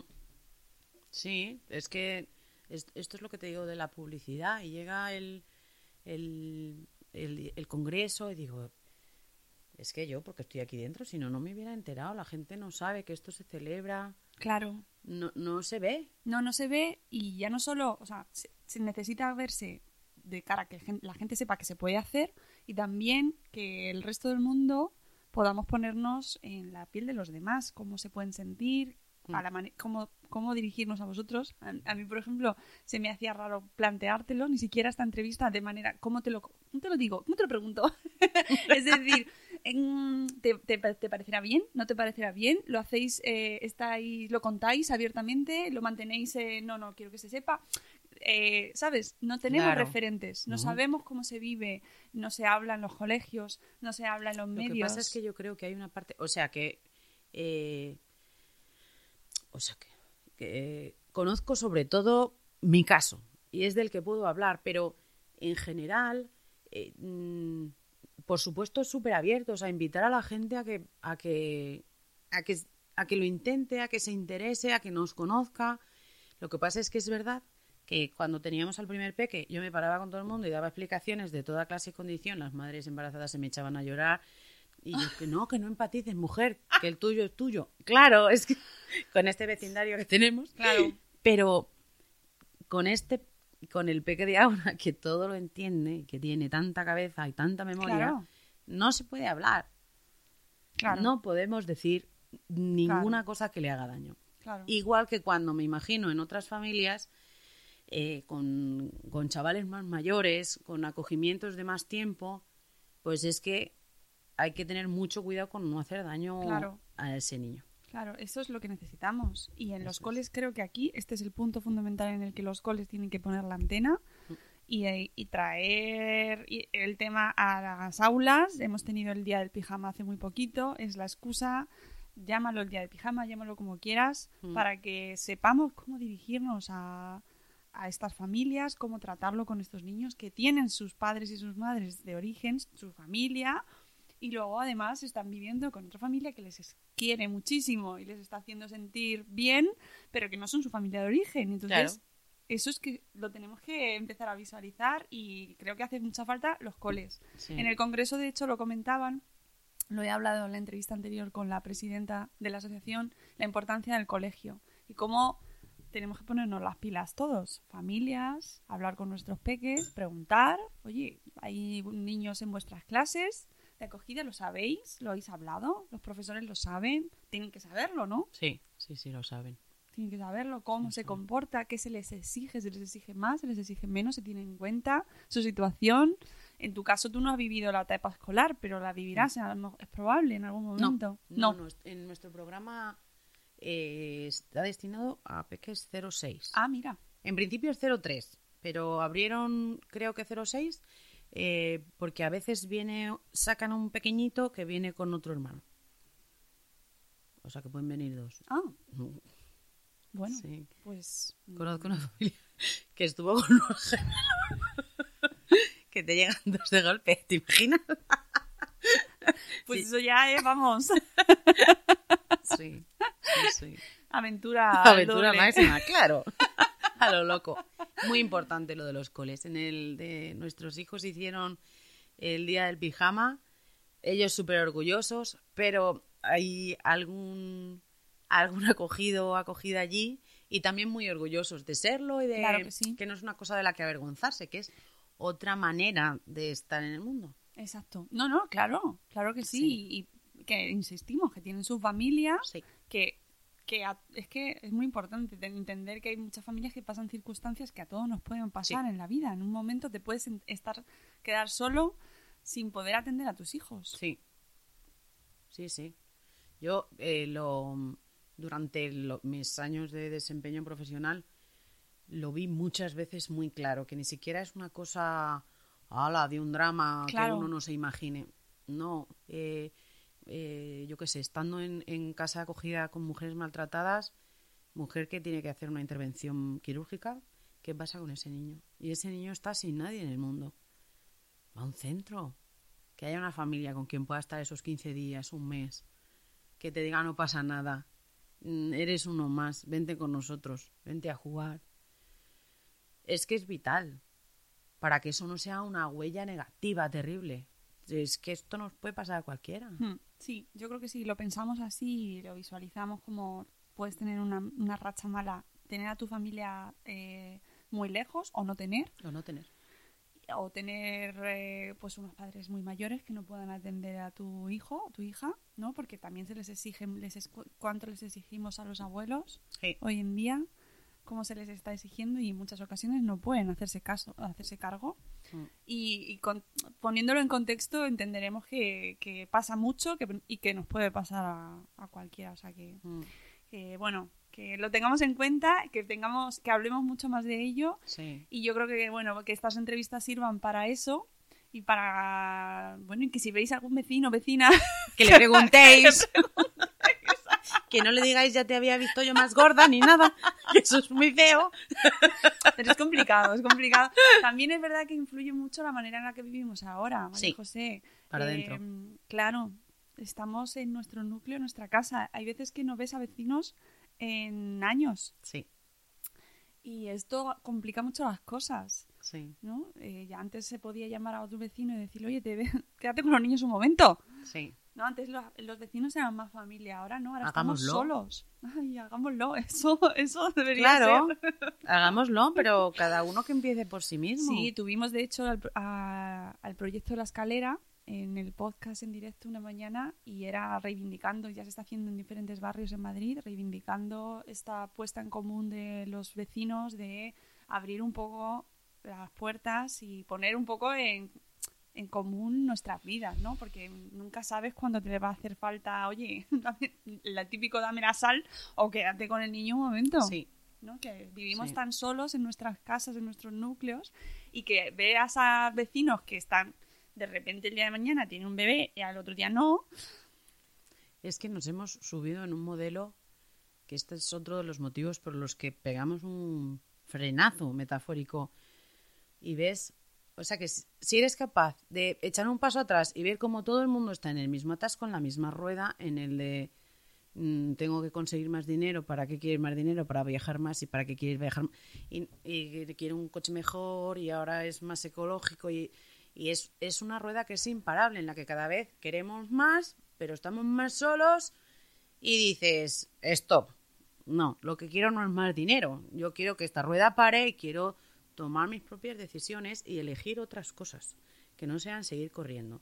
Si algún día tienes que dejar a tus niños, me avisas. Igualmente. Que ya sabes que el Harry que hay en mi casa es pequeño, pero estamos preparados para cualquiera. Bueno, nosotros también. Tenemos un gran salón. De que sí. Y a mí no me da miedo que nada se manche. Correcto. Bueno, pues con esta invitación que nos hacemos y que espero que compartáis desde vuestras casas donde nos escucháis a, a abrir nuestras puertas y a preguntar a los vecinos si los vemos. no les preguntéis si están más gordos. Solo- eso no. ¿vale?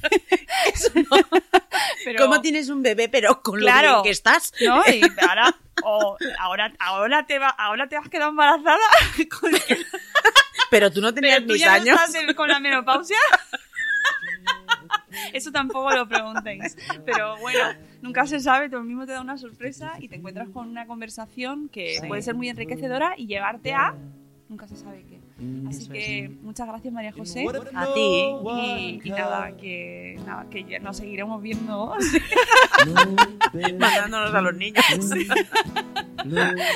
y a todos los que nos escucháis, seguimos con nuestro can. dedicado al acogimiento eh, familiar. Adiós. No tales to sing now. All of my life waiting on you just to be by your side and to be there too. And you'd call my name, but I never could hear. If you knew my play, then you never do what you want. It was only a waltz. You never do what Si hay 600.000 o 650.000 niños pasando hambre, eso es una responsabilidad de la Administración. Y la Administración, antes de expropiar ningún niño, tiene que resolver eso. Porque si se dedica a expropiar niños, lo que está haciendo es desviando la atención de, de las responsabilidades propias.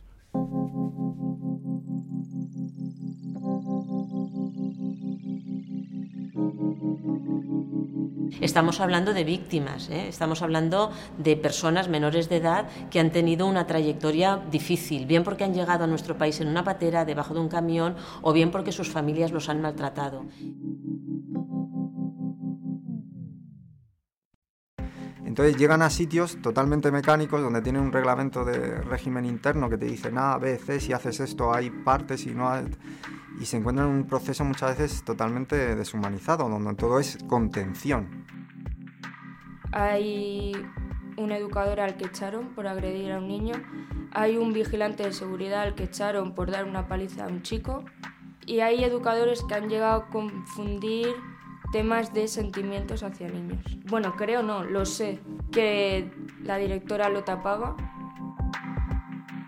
En una familia, si un adolescente llega un día borracho como una cuba, pues la familia se va a enfadar muchísimo, le va a dejar sin salir, pero va a seguir yendo al instituto, va a seguir teniendo las mismas oportunidades. En el caso de un adolescente de centro, puede suponer directamente que pase a reforma cualquier niño necesita un adulto que esté absolutamente loco por él. Al principio era una relación como más distante, más pues mm, de desconfianza, por así decirlo, pero nos adaptamos muy pronto. A lo mejor al mes y poquito ya decíamos mamá, papá, tío, yaya y ya estamos mm, totalmente integradas en la familia. El simple hecho de mirar a tu lado y ver que eres el único chico rubio de la familia, ¡fua! se te hace un poco duro, porque sabes que realmente no estás en el lugar donde deberías estar. Y si ha sido culpa tuya es estar ahí o... Había chicos a los que si hacían algo mal les echaban a la calle porque es así, les cerraban la puerta y le decían ten un bocadillo y un zumo y vuelves a las 10 de la noche. Puedes hacer lo que quieras, que no nos da igual pues la convivencia llega de un momento es bastante dura. Es la ley del más fuerte y entonces o buscas a alguien que te pueda proteger o más vale que tú mismo te sepas proteger. Estos niños han aprendido muy bien muchas cosas, lamentablemente. Han aprendido muy bien que son basura, que son torpes, que no aprenden, que no se pueden fiar de los adultos, que antes o después les vamos a dejar qué tipo de sistema estamos creando con todos los fondos que estamos dedicando, esfuerzos, recursos, para que luego varios de esos niños o muchos de esos niños acaben en la exclusión social. En los centros todo el mundo parece que todo va bien y que todo es muy bonito y que se hace un trabajo que es espectacular, pero luego el chaval cuando se va fuera ve que la realidad es distinta, ve que está solo Así que, ¿qué era todo eso?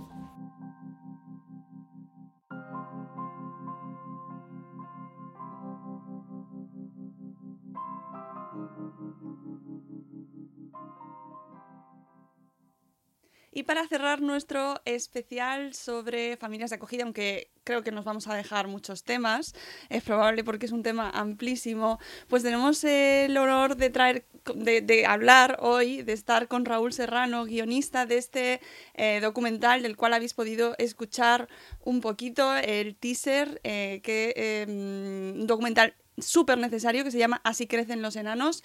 Buenos días Raúl, ¿qué tal? Bienvenido. Hola, buenos días, ¿qué tal? ¿Cómo estás? Lo primero, eh, Raúl, guionista, director de este documental, cuéntanos un poco de dónde surge, eh, porque mm, yo he podido verlo, pero la gran mayoría de las personas que nos escuchan pues no han tenido ocasión de verlo y sí que me gustaría que me contases cómo surge este documental. Bueno, surge de la necesidad personal. Yo fui un chico tutelado, eh, pasé 14 años de mi vida en centros y bueno, siempre me pareció que eh, las personas que viven en centros realmente mm, pues, viven con grandes carencias, viven muy olvidadas por parte de la sociedad, por parte del sistema en general, y que eh, era necesario y es necesario eh, hacer una reestructuración de, de, ese modelo y ponerlo encima de la mesa, poner que el modelo de acogimiento residencial, pues bueno, es un modelo necesario. Hay otros modelos, pero que desde mi punto de vista, y no solo desde mi punto de vista, sino desde el punto de vista de la gran mayoría de gente que está ahí, necesita una reestructuración. ¿no? Son chicos, los que vivimos en centros, fuimos chicos y somos chicos que tenemos mm, grandes desventajas respecto a lo que sería la crianza al uso en la sociedad en la que vivimos de, un, de chicos que viven con sus familias, incluso a veces, aunque vivan con familias que tenga cierta desestructuración. ¿no? A veces vivir eh, en una familia con cierta desestructuración eh, es más beneficioso que vivir solo ¿no? en, un, en, un, centro. ¿no? En fin, en realidad nace pues eso, de, mi, de mi necesidad vital y personal de contar esa realidad. ¿Cuánto tiempo has tardado en, en, prepararlo, en montarlo, en sacarlo, en ponerlo en marcha y en que sea una realidad? Yo empecé hace 10 años eh, dando la brasa aquí en la Comunidad de Madrid a los diferentes gerentes que, existían, diferentes directores del ámbito de, bueno, del área de infancia, adolescencia y, bueno, eh, han pasado mucha, mucha agua debajo de los puentes de, 10 años aquí, hasta que, bueno, eh, me uní con una productora hace unos años, en fin, bla, bla, bla, bla, hasta que este año, en el 2019, vamos, el año pasado, ya a través de una serie de mecenas que nos habían aportado un poquito de capital, pero sobre todo a raíz de Valencia, de la directora general de Valencia, que es Rosa Molero, que es un cielo y es una persona muy capaz y está muy sola, con, unas, con, unas, con unas estructuras mm, demasiado pesadas, como para, unos engranajes demasiado pesados como para una, que una persona sola pueda mover y remover y cambiar y dar giros de 180 grados a estructuras tan brutales, ¿no? con dinámicas tan complejas. Pero ella apostó por este proyecto, eh, dio un poquitito, nos dio una pequeña subvención a través de una asociación que se llama Caronar, con Ricardo, que es un cielo, es un, grandísimo eh, es un grandísimo tipo que lleva en el, mundo del acogimiento familiar muchísimos años en Valencia. Valencia es pionera en, el acogimiento familiar. Y, nada, gracias a eso nos impulsó a hacer el proyecto ya sabiendo que era un documental a, las costillas, un documental que se llama El cine de combate. No hemos tenido capital para hacerlo como queríamos, ni en tiempo, ni en formas, ni en nada. Pero tampoco podíamos dejar pasar esta oportunidad, ¿no? Entonces, así fue como lo hicimos, ¿no? Eliges diferentes perfiles en este documental, eh, niños que viven diferentes situaciones ¿no? en, esta, en esta protección que se busca desde la infancia y nos, vas, nos van narrando ellos mismos también desde su propia experiencia eh, bueno, pues las diferentes vicisitudes que van pasando. ¿Qué problemáticas tienen, eh, te has encontrado para elegir estos perfiles? Eh, ¿qué, quieres contar con, estas diferentes historias que nos van, que nos que representan estos chicos? Y tú mismo, incluido también en el documental. Eso es. Sí, yo soy uno de los. A ver, el documental básicamente cuenta eh, los dos modelos que existen para chicos que vienen de familias complejas, de familias desestructuradas. ¿no? Eh, uno son familias de acogida, el, sistema de acogimiento familiar y el sistema de centros. Eso se centra en esos. Tres, eh, para, para, contar más o menos cómo se vive en acogimiento residencial, pues yo soy uno de los que salen y salen otras dos personas, Natalia y, John, y, hemos, y decidí esas, esos perfiles. Primero, Natalia es una persona eh, primero, hay que decir que somos tres excepciones, o sea, la gente cuando veía este documental, nosotros somos, digamos, de alguna manera los que hemos salido bien, los que tenemos, eh, hemos encauzado nuestra vida de manera mm, mucho más rápida, quizá consiguiendo incluso vivir de aquello que nos gusta, lo cual ya incluso no, es algo que, muy poca gente en la sociedad puede hacer, y eh, teniendo estudios, etcétera, etcétera. O sea, somos quizá los, los las excepciones, ¿no? el 1% real de ese 99% que hay en centros. Entonces está Natalia, que tiene 20 años, que acaba de salir de, de, centros hace muy poco, y su experiencia, que está muy fresca, una chica que además va a universidad, que está estudiando criminalística, lo cual es mucho más raro todavía, y que viene de una familia de clase media, clase media alta, y entra en, en, centros por, por, por eh, muy mala suerte en la vida, ¿no? Muy mala suerte. Eh, con padres que eran abogados, etcétera. O sea, que hablamos de una persona que incluso cuando entra, que entra ya con 14, 15 años, está formada en ciertos valores y tal, ¿no? Luego la de John, que es un chico que para él era su casa. Es un chico eh, que viene del África Negra, pero amigo mío, que lleva muchísimos años, nosotros coincidimos en, él tiene 35 por ahí, 36, y yo acabo de cumplir 39, o sea, coincidimos en diferentes centros, pero coincidimos en la misma época. Yo, su hermano y yo íbamos juntos a clase, de hecho, al colegio público donde íbamos. Y para él, eh, los centros, el centro era su vida, era su casa, era el sitio donde quería estar. Él, él, él, lo explica así, quería ese perfil para, que, para contar que los centros tienen sus lados positivos y que no hay que... Nosotros no queríamos...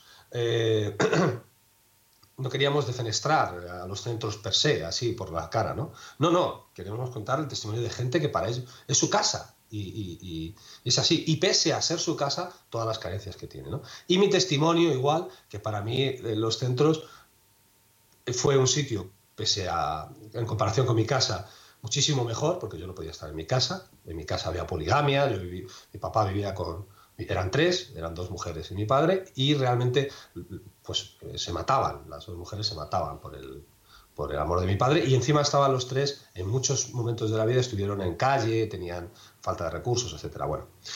Eh, y luego he querido contar la parte, he cogido dos testimonios eh, para contar cómo se vive el acogimiento familiar y ver que tampoco el acogimiento familiar es que sea la panacea y soluciona todo y tal, no, no, sí, pero bueno, viendo los dos modelos, pues cada modelo tiene sus, sus pros y sus contras, tiene sus beneficios y luego tiene sus, sus handicaps no tan positivos, ¿no? Eh, pero aún así sale reforzado inevitablemente el acogimiento familiar respecto al, al acogimiento residencial, seguro.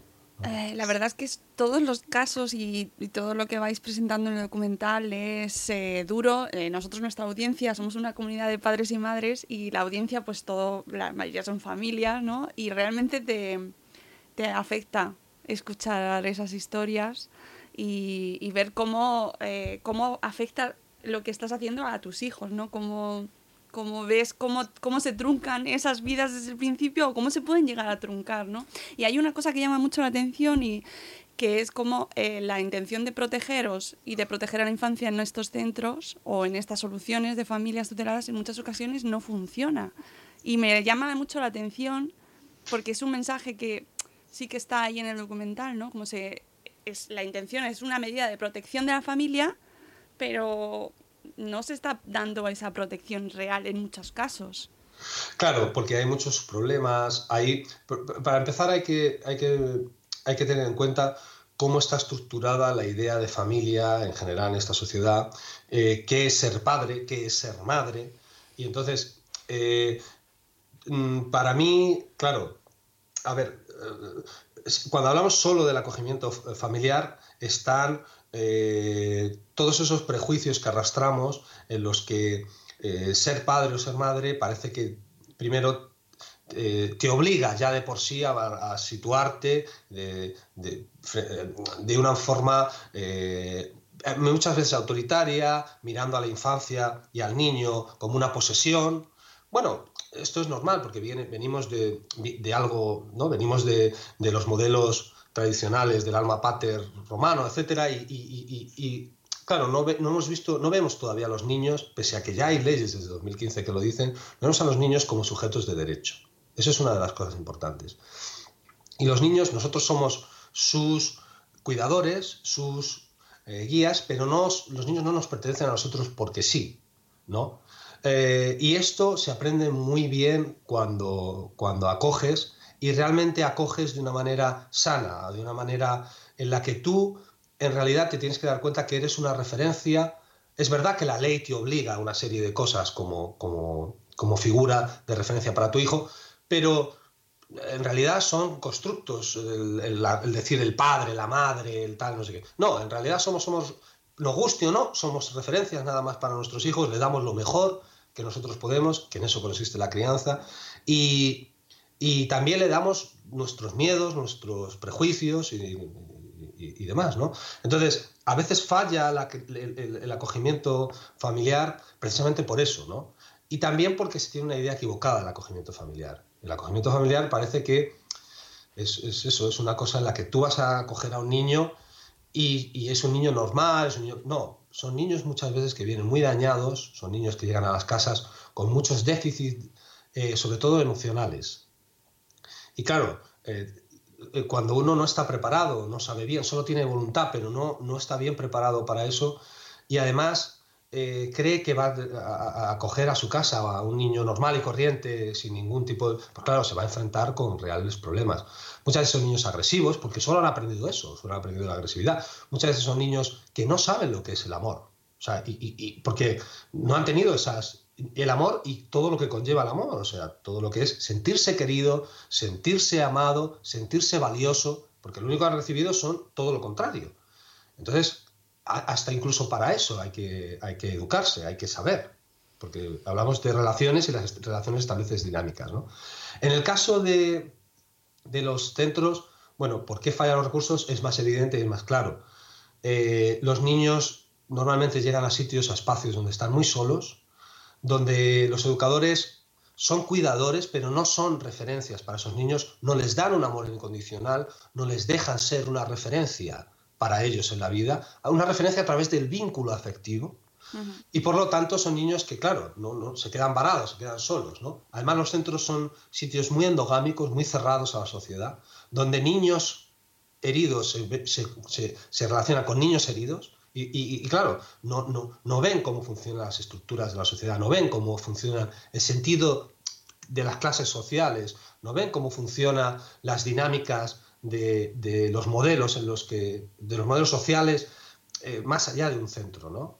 no, saben lo que es eso, no lo entienden, no lo comprenden, ¿no? Y luego aparte están muy heridos por la sociedad en el sentido de que todo el mundo piensa que están ahí por algo, algo habrán hecho, eh, etcétera, etcétera, lo cual es todo lo contrario, son víctimas de, situaciones muy complejas, de familias muy complejas, ¿no? Y básicamente no funciona por eso, ¿no? Son niños que no importan a muy poca gente realmente. O sea, o importan a gente, pero no que no, que no tiene los recursos realmente que se necesitan para, para ayudar a estos niños, para hacer que estos niños crezcan y se desarrollen y, puedan llegar. Y luego está el lenguaje abstracto, que el lenguaje abstracto eh, pertenece a, al lugar donde te crías. El lenguaje abstracto, que es el lenguaje estrictamente eh, académico, pero que también te da un sentido abstracto de nociones en la vida, Claro, si tú no perteneces a ningún lugar, no adquieres ese sentido que en tu casa sí vas a adquirir, ¿no? O sea, vas a adquirir porque vas a ir viéndolo a través del desarrollo, que esto lo explica muy bien un catedrático en el documental, Jesús Palacio, el desarrollo prefrontal del cerebro, ¿no? Que es necesario para comprender el lenguaje abstracto, la proyección de la atención, etcétera, que eh, si estás desatendido en, lo, básico, que es en la confianza, en el cariño y demás, pues no lo tienes la confianza en los individuos, que es a través del amor, lo que hace, lo que te, lo que te produce es que te encuentres seguro en tiempo presente y por lo tanto tú puedas proyectarte en el futuro. ¿no? Y si eso no lo tienes y estás como el perro apaleado, en duelo porque no comprendes la situación de tu casa y en duelo porque no comprendes por qué estás solo en un centro, es muy difícil que puedas estar en una posición de comprender eso. ¿Cómo se soluciona esto? Es decir, entiendo que es muy complicada esa pregunta, mm. pero em, hay, hay, una doble dirección que debería darse, que entiendo que no se da desde, desde las instituciones para poder ayudar a esos niños y desde la sociedad para poder integrar también a toda esta infancia, ¿no? que está ahí en medio, en tierra de nadie y que a nadie le interesa.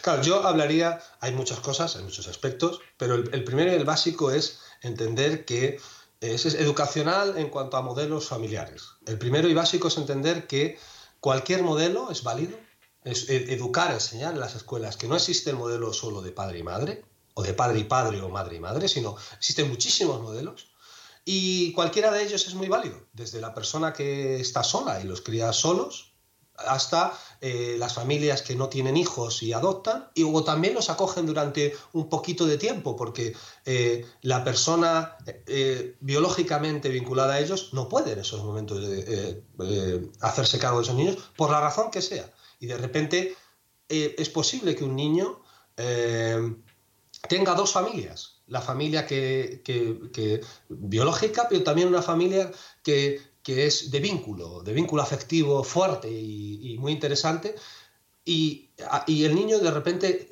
pues eh, gana, ¿no? Gana, porque no tiene solo una familia, de repente ha encontrado, ha tenido la suerte por avatares de la vida de tener, le das la vuelta a la tortilla, ¿no? Eh, claro, pero para hacer esto hay que ser muy humilde y hay que ser, eh, hay que vivir porosamente abierto y sin prejuicios y hay que no demonizar el error, comprender que cualquiera podemos caer en desgracia y eh, dar la posibilidad a la persona que se equivoca o que ha caído en desgracia o lo que sea, o que no sabe porque no le han enseñado las dinámicas en las que salir y, tener una vida más o menos estructurada, eh, enseñarle y apoyarle y no demonizarle y no... Porque claro, a las personas que, caen en el error, si encima les retiran a los niños, no saben qué va a pasar con ellos, etcétera, pues caen más en, el olvido, ¿no? Si además esos niños, que es lo que me pasó a mí, eh, eh, no tienen relación con su familia biológica ni con ninguna, pues al final esas, personas no son nada para ti. En el carnet pone que son tus padres, pero en realidad no tienes ningún vínculo con ellos. No, se trata de abrir los modelos, explicar todos los modelos que existen y que cada cual en su crecimiento al final decida eh, ser el modelo familiar que él quiera. Y punto. Y darlo como uno más. ¿no? Ese sería para mí la primera clave. Pero, claro, a partir de ahí te metes en centros y te metes en familias. En las familias, en realidad, lo que hay que hacer es fomentar el acogimiento familiar, y esto ya lo dice la ley, más que el, más que el acogimiento residencial, y, educar, educar a las familias, darles recursos para que puedan educar bien, y hay gente muy valiosa que, que está muy predispuesta a acoger a chavales sabiendo que tienen una familia biológica y que posiblemente luego van a volver con ellos. Pero claro, siempre vemos la historia como algo lineal, como algo en el que se acaba y empieza. Y la verdad es que las relaciones no son así. Las relaciones duran el tiempo que las personas eh, eh, eh, empujamos para que eso sea hasta donde se puede. ¿no? Y, no necesariamente cuando un niño va a una familia de acogida, después ya no vea a esa familia nunca más cuando vea a su familia biológica. Eso es mentira. Eh, el niño al final está con quien quiere estar. Y los niños crecen, se hacen adolescentes y al final tendrán a su familia biológica si vuelven con ella, pero no van a dejar de querer a la otra familia ni de, ni de sentirse vinculada a ella de la noche a la mañana. Porque los lazos que se construyen de manera fuerte no se rompen. Y de hecho se impulsan y, los, y al final las personas quieren estar lo que quieren estar, o sea que eso. Y en centros, pues hay que cambiar muchas cosas. Para empezar, que los educadores que estén allí comprendan, y esto lo dice Javier, de uno, de los, uno, de los educadores más interesantes que yo he conocido, que pertenece, eh, tienen una asociación que se llama Espiral, con Pepa Horno, que ellos, ellos asesoran y dan, dan trabajo eh, muy, o sea, educan muy bien a educadores. Eh, como él dice, lo importante es, tú no estás trabajando con manzanas, no estás trabajando con zapatos, no estás trabajando con tal, estás trabajando con niños y adolescentes. Y los niños y adolescentes, por necesidad, necesitan que tú seas un vínculo afectivo para ellos, una referencia para ellos.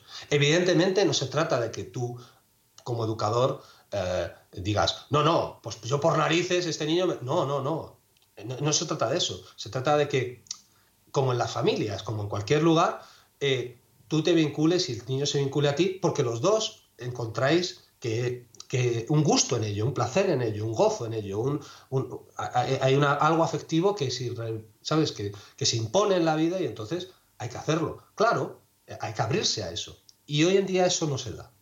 Y para mí esa es la primera cosa básica. Porque si, si tú estás vinculado a una persona, es, muy, es mucho más fácil que tú, eh, para empezar, sientas que perteneces a, algún sitio, ¿no?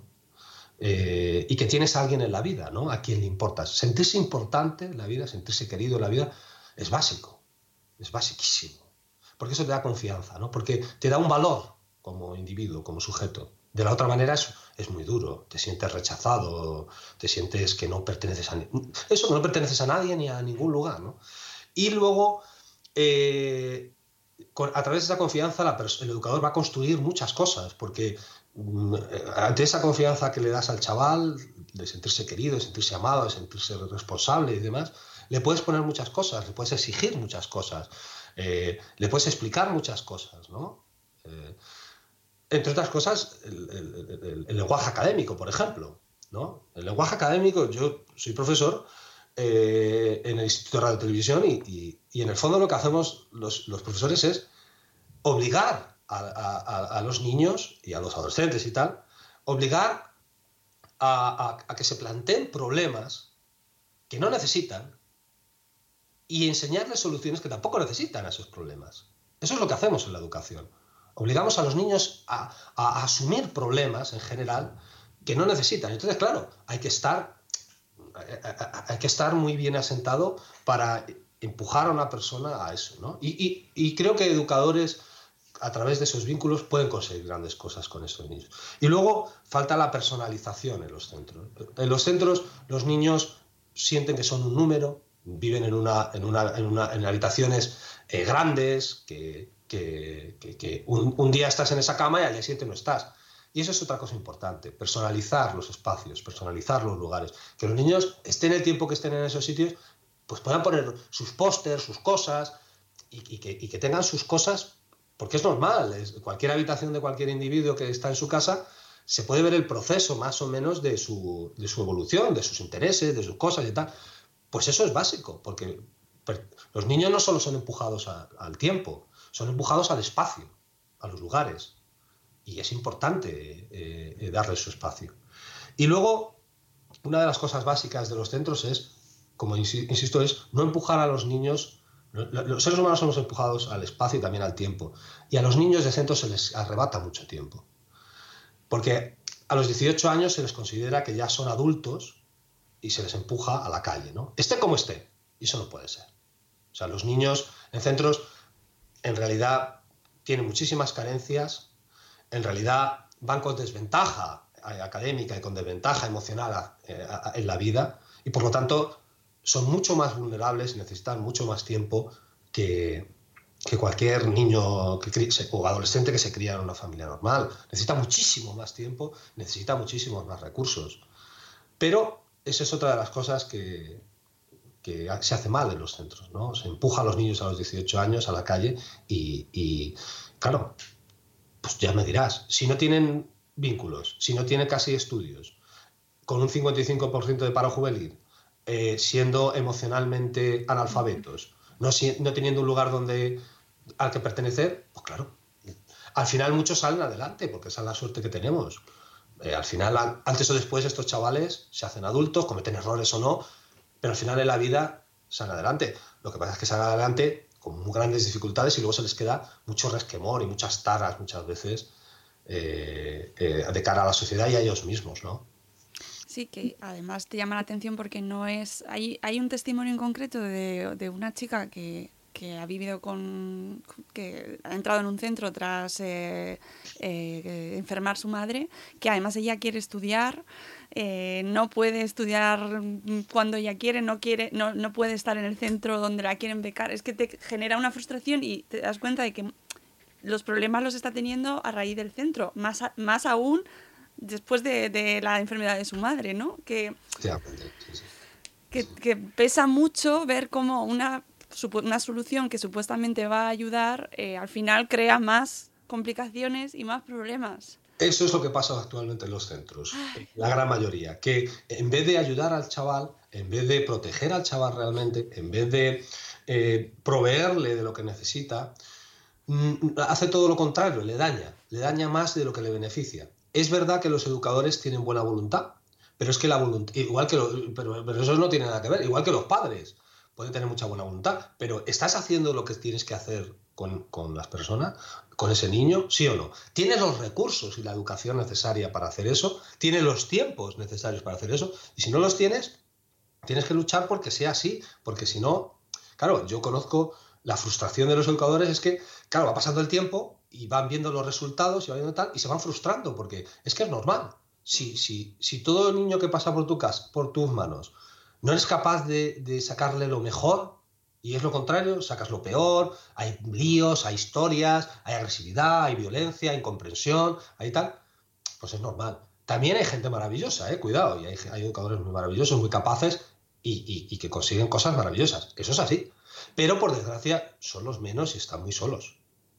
Sí, eh, es que en el documental también se ve bueno, se habla de la figura del, del educador social y hay testimonios eh, interesantes. ¿eh? Yo, Sí. de- eh, estoy segura de que la gente que nos escucha está diciendo, vale, ¿y cuándo vamos a poder ver este documental? Queremos verlo, porque claro, es que después de escucharte, ¿cuándo se puede ver este documental? Pues yo te puedo decir que no lo sé.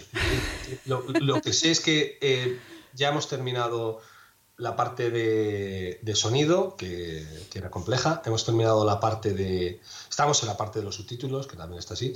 Y lo que vamos a hacer es...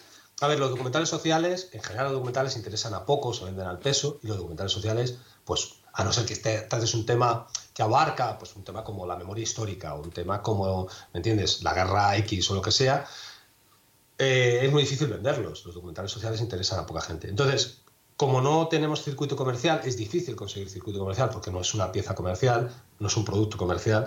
Tenemos que ir a festivales, ver si los festivales nos dan ciertos premios y a partir de ahí que eso nos ayude a intentar venderlo, ya sea a, un, a, a- a radio, a, a TV, me refiero a la 2 o a donde sea, o a plataformas, ya sea a Netflix o a HBO o a, la- quien sea. Pero no es un producto, ya te digo, para esto. Si, si esa es la vía, vamos a ver si tenemos suerte. Si no lo logramos vender, pues ya veremos a ver qué hacemos. O sea, si no se compra ninguna de tal, pues una de las otras, otra de las cosas que estamos haciendo es eh, a- si le interesa asociaciones, colegios, que nos han escrito mucha gente, nos han escrito asociaciones, colegios, eh, bibliotecas, etcétera, nos ha escrito mucha gente, pues será dar el documental a cambio de, un, de, una, ¿sabes? de una retribución económica. Yo qué sé, ya veremos cómo y de qué manera y, demás. No lo sé, no lo sé, no sé cómo. sé. Pero bueno, a priori suponemos que algún sitio llegará. Eh, ojalá. Pues ojalá, porque de verdad que una de las cosas que justo lo acabas de decir, que es un tema que parece que no interesa y quizás por eso no llega al mainstream, ¿no? Pero me llama muchísimo la atención cuando eh, afecta a muchísimos niños, encima eh, la figura más vulnerable de la sociedad, ¿no? Y que parece como que, bueno, pues no interesa, es un tema que no vende. Claro, imagínate, o sea, ahora mismo eh, se habla mucho de la violencia de género y se tiene que hablar de la violencia de género porque eh, es normal, o sea, las mujeres ha llegado un punto en el que eh, tienen que emanciparse de- y tienen que ser sujetos de derecho eh, con todas las de la ley y con todas las con toda la equidad. Yo, yo soy partidario no de la igualdad, sino de la equidad, de la proporcionalidad. Sí de la igualdad ante la ley, por supuesto, y la igualdad ante todas las cosas, pero luego ante la proporcionalidad de las cosas. Para mí se, hace- se están cometiendo muchísimas atrocidades en el sentido de, no, que tienen que ser iguales eh, en todas las cosas. Bueno, no, porque todo el mundo somos distintos. Aquí nadie es igual a nadie. Ni entre los hombres, ni entre las mujeres, ni entre los niños, ni entre los pájaros, ni entre los perros, nadie es igual a nadie. O sea, es que es así. Entonces, esto de estar siempre con la igualdad es una cosa, no sé, yo abogo por la equidad. Y eh, hay una mirada hacia los niños, hacia la infancia, que si las mujeres están, estáis en ese punto, imaginaros eh, los niños, ¿no? Nunca se habla de los niños, por ejemplo, o se habla muy poco de los niños que quedan después de la violencia de género. ¿no? Claro, sí que, O sea, que se ve claramente en el documental, ¿eh? Un padre Sí. que, que fíjate, que ha asesinado a su madre, o sea, que fíjate el temor. Sí, sí, sí. Se ve claramente cómo, cómo está ahí en la base. Efectivamente, en general la infancia está muy olvidada. Mira que no hay un pacto por la educación, que sería básico y que sería elemental, eh, más allá de los valores que uno quiera poner sobre la mesa, cómo no es posible que, que- se sienten los partidos políticos y digan, no, no, vamos a ver. Más allá de que, haya una rama más hacia, haya religión o no haya religión o lo que tú quieras, como no hay un pacto por la educación donde se establezcan unos mínimos de educación pública mm, fuertes, etcétera, más allá de que luego se, se extrapole a la concertado y los concertados quieren hacer lo que quieran, ¿no? Pero un pacto por la educación se tendría que hacer. No se llega, ¿no? La infancia en general mm, mm, interesa muy poco, o sea, suscita mucho interés, pero luego a la hora de, de ponerse de acuerdo hay muy poco consenso. Sí, y además se ve claro en el documental cómo está en la base eh, tanto la violencia de género como se habla de desahucios. ¿Qué pasa con los niños cuando sufren sus padres un desahucio? ¿Qué pasa con la salud mental de los padres? ¿Qué pasa con esos hijos? Es decir, queda clarísimo y para mí súper patente y me parece una de las cosas más importantes del documental, como si no se protege desde el principio a esa familia, que eh, esos niños al final acaban en un sistema, eh, pues en muchas ocasiones más perjudicial, incluso, bueno, no siempre, pero muy perjudicial también, ¿no? Quizá tanto como aquella otra situación. Entonces, si se protege desde la base... Claro. Sí, lo que hay que hacer es, eh, esto sale en el documental y lo dice Julio Rubio, que es un, es un, es un gran tipo que trabaja con trabaja en Hortaleza y... Uf, qué maravilla, sí, escuchar a Julio, es verdad. Y, y, Julio, él lo dice, él dice, a ver, él es educador, eh, pero es educador en barriadas, eh, tal, y él dice, él, se, autocritica, se dice, no, no, eh, los, los, denominados derechos sociales de los individuos no es que de repente un educador en una barriada vaya a educar a unos niños o se cuide a los niños, no, no, es que los padres o los cuidadores, quien sea, tengan pues un salario digno para sí, poder y unos, y, y unos, horarios dignos para poder estar con esa familia. Porque si no, ¿qué es lo que está pasando? Claro. En general los niños crecen solos. Eso es lo que está pasando. Que sí, que eh, se habla mucho de tal, pero en, en, realidad, hoy más que nunca, en España, los niños en general crecen solos. Porque muy poco, muy, los padres tienen muy poco tiempo para estar con sus hijos. ¿Qué tienen? ¿Dos horas al día para estar con ellos? Cuando están haciendo los deberes o tal. Claro, ¿Cómo vas a crear vínculos así con, con, con, tu hijo? ¿Cómo te vas a relacionar así con tu hijo? Muy difícil. ¿no? Es así, es así. O sea, estoy totalmente de acuerdo en ese sentido. Sí, eh, y, y, me parece una de las afirmaciones en las cuales de queda, y tiene muchas, ¿eh? yo insisto que me parece fundamental que este documental llegue a pues al gran público, que la gente lo vea, que, que, no queremos mirar, que escuchamos muchas noticias, pues precisamente pues el centro, antes que hablas, mencionabas Hortaleza, pues hemos, lo hemos visto en muchas noticias, se conoce eh, lamentablemente por, por ataques que se están sufriendo, por masificación, por, eh, por condiciones infrahumanas o, o por condiciones no dignas. Sí, sí. No dignas. Sí, sí, condiciones no, no dignas, tú lo sabes, condiciones en donde esos chavales que no son inmigrantes, ¿eh? son españoles y tal. Y son niños y adolescentes. Lo que claro. pasa es que otra de las cosas que habría que hacer es quitar, eh, quitar, o sea, poner a cada cosa su condición. Por ejemplo, a los niños se les llama menores y no son menores, son niños, porque el menor es una condición jurídica. Y la condición más valiosa de, de ese sujeto es que es un niño, no, no, un, no un menor de edad, por, jurídicamente. No, no es un niño o un adolescente. ¿Ves? En los centros se llama menas, menores extranjeros no acompañados. No, no, son niños, su condición es claro. niños. No, es que vienen de... Sí, sí, vienen de donde venga, pero son niños no son niños. ¿Cómo los vas a tratar si no? ¿Cómo los vas a tratar? ¿Como manzanas? No, los tratas como niños, ¿no? Pues entonces, o sea, eso es otra de las cosas básicas. Tratar, o sea, quitarle al, al, al, al a los tecnicismos, eh, reconstruir el lenguaje para nombrar a cada cosa como se merece. Claro, y... y en el caso de Hortaleza, pues para que veas lo poco que importa la infancia en estos casos desprotegida, ¿no? en la infancia de niños que vienen de fuera de otros países o de familias de tutoral, que gente como el señor Abascal, pues demoniza ese centro, ¿no? Dice, no, no, es que incluso cuando tiran una granada, eh, o sea, el señor Abascal demoniza el centro de Hortaleza en un, la primera vez que lo nombra, en un, en un, en un debate eh, eh, público en el que tiene que hablar, que son las elecciones, en el que tiene que hablar de campañas. Y utiliza Hortaleza como herramienta xenófoba de odio, ¿no? Para crear miedo. Claro que hay chavales complejos en Hortaleza, claro que hay marroquíes y, y, y, y chavales que son muy complejos, claro que sí, claro que salen a Hortaleza de vez en cuando a robar, claro que sí, eso es así. A ver si se cree que llegan Einstein aquí a este país, a estos centros. No, no, llegan chavales a veces muy complejos, pero lo que hay que hacer es en el caso de que haya cualquier problema, utilizar la ley. Y en el, y en el caso de, de, la educación, intentar sacar lo mejor de esos chavales, en vez de denigrarlos. Porque además, te digo, esto es una cosa muy importante, esos chavales, la gran mayoría de ellos, vienen a buscarse la vida, a trabajar. Y España necesita eh, inmigrantes, necesita gente que venga de fuera. Precisamente ellos hacen los trabajos que los españoles no quieren hacer. Y además, fíjate, esos chavales que vienen con 15, 14, 16, 17 años, rápidamente se ponen a trabajar en la gran mayoría de los casos. cotizando a la seguridad social y, y, y haciendo que el sistema de bienestar se mantenga. ¿Y cuánto se invierte en educación esos chavales? Prácticamente nada. O sea, ¿cuánto cuesta, cuánto les cuesta a los españoles esos chavales? Si lo miramos incluso de esa manera, de manera eh, egoísta o productiva, o incluso en términos de beneficio económico, esos chavales nos salen con son un chollo. Son un chollo. A los que criamos y les damos universidades y máster, las mejores élites se van. Y yo, yo soy la generación en donde la gran mayoría de mis amigos se han ido. Es así. Durante la crisis se fueron. Los mejores se fueron. Y muchos no han vuelto. Y quieren volver. Entonces, claro, eh, eh, con eso se inviertes un montón de dinero en educación y se van. Y estos pobres, que vienen la gran mayoría a buscarse la vida y demás, los denigras. No puede ser. Mm. O sea, es que es así.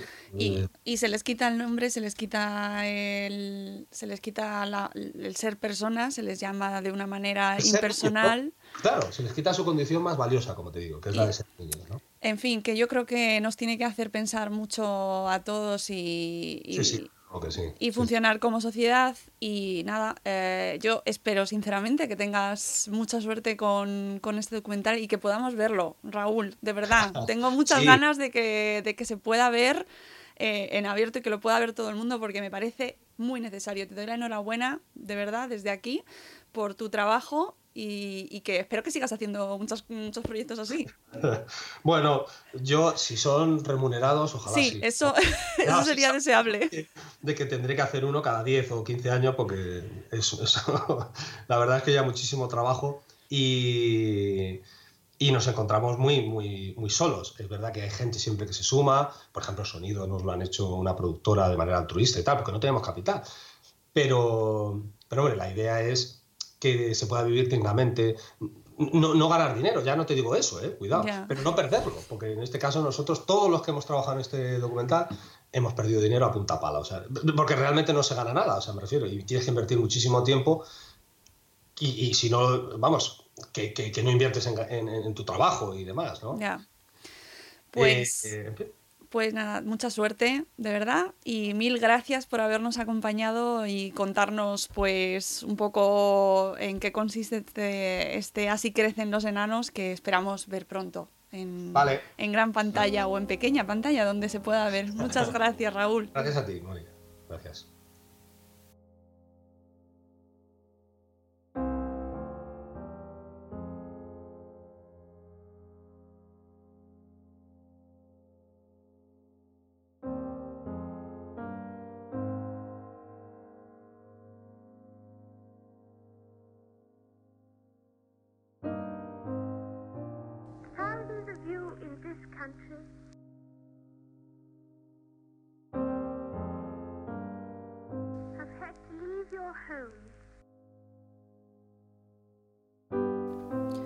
Con las palabras de Raúl con este testimonio cerramos este episodio especial, este pequeño recopilatorio, este pequeño podcast eh, en el que hemos intentado recoger algunas voces. Hay muchas más, hay otras historias, hay historias que os invitamos a que nos enviéis. Si queréis contarnos la vuestra propia, estamos encantados, estaremos encantados de hablar con vosotros y sobre todo de que os puedan escuchar y de que se puedan escuchar estas diferentes opciones de familia que como nos decía Raúl, eh, es necesario cambiar y ampliar nuestra mirada en cuanto a, la forma de organizar la familia, la forma de formar familia, porque al final lo más importante es que esas formas y esas realidades y esas situaciones diferentes ayuden a proteger a los niños y ayuden a proteger a lo, a lo mejor que tenemos, que es esta infancia, que es la más vulnerable en estos momentos. Muchas gracias por habernos eh, acompañado hasta aquí, hasta el final del programa y volveremos en, bueno, ya sabéis, en directo una vez a la semana y en diferido, pues con alguna entrevista, con algún episodio especial, con alguna consulta. Ya sabéis, os invito a que nos enviéis vuestras dudas, consultas, si queréis que tratemos algún tema, a través del email info.madresfera.com. Estaremos encantados de leeros y de tratar aquellos temas que, puedan ser importantes para, para nuestra audiencia y para vosotros. Amigos, os queremos mucho. Hasta luego, Mariano. Adiós.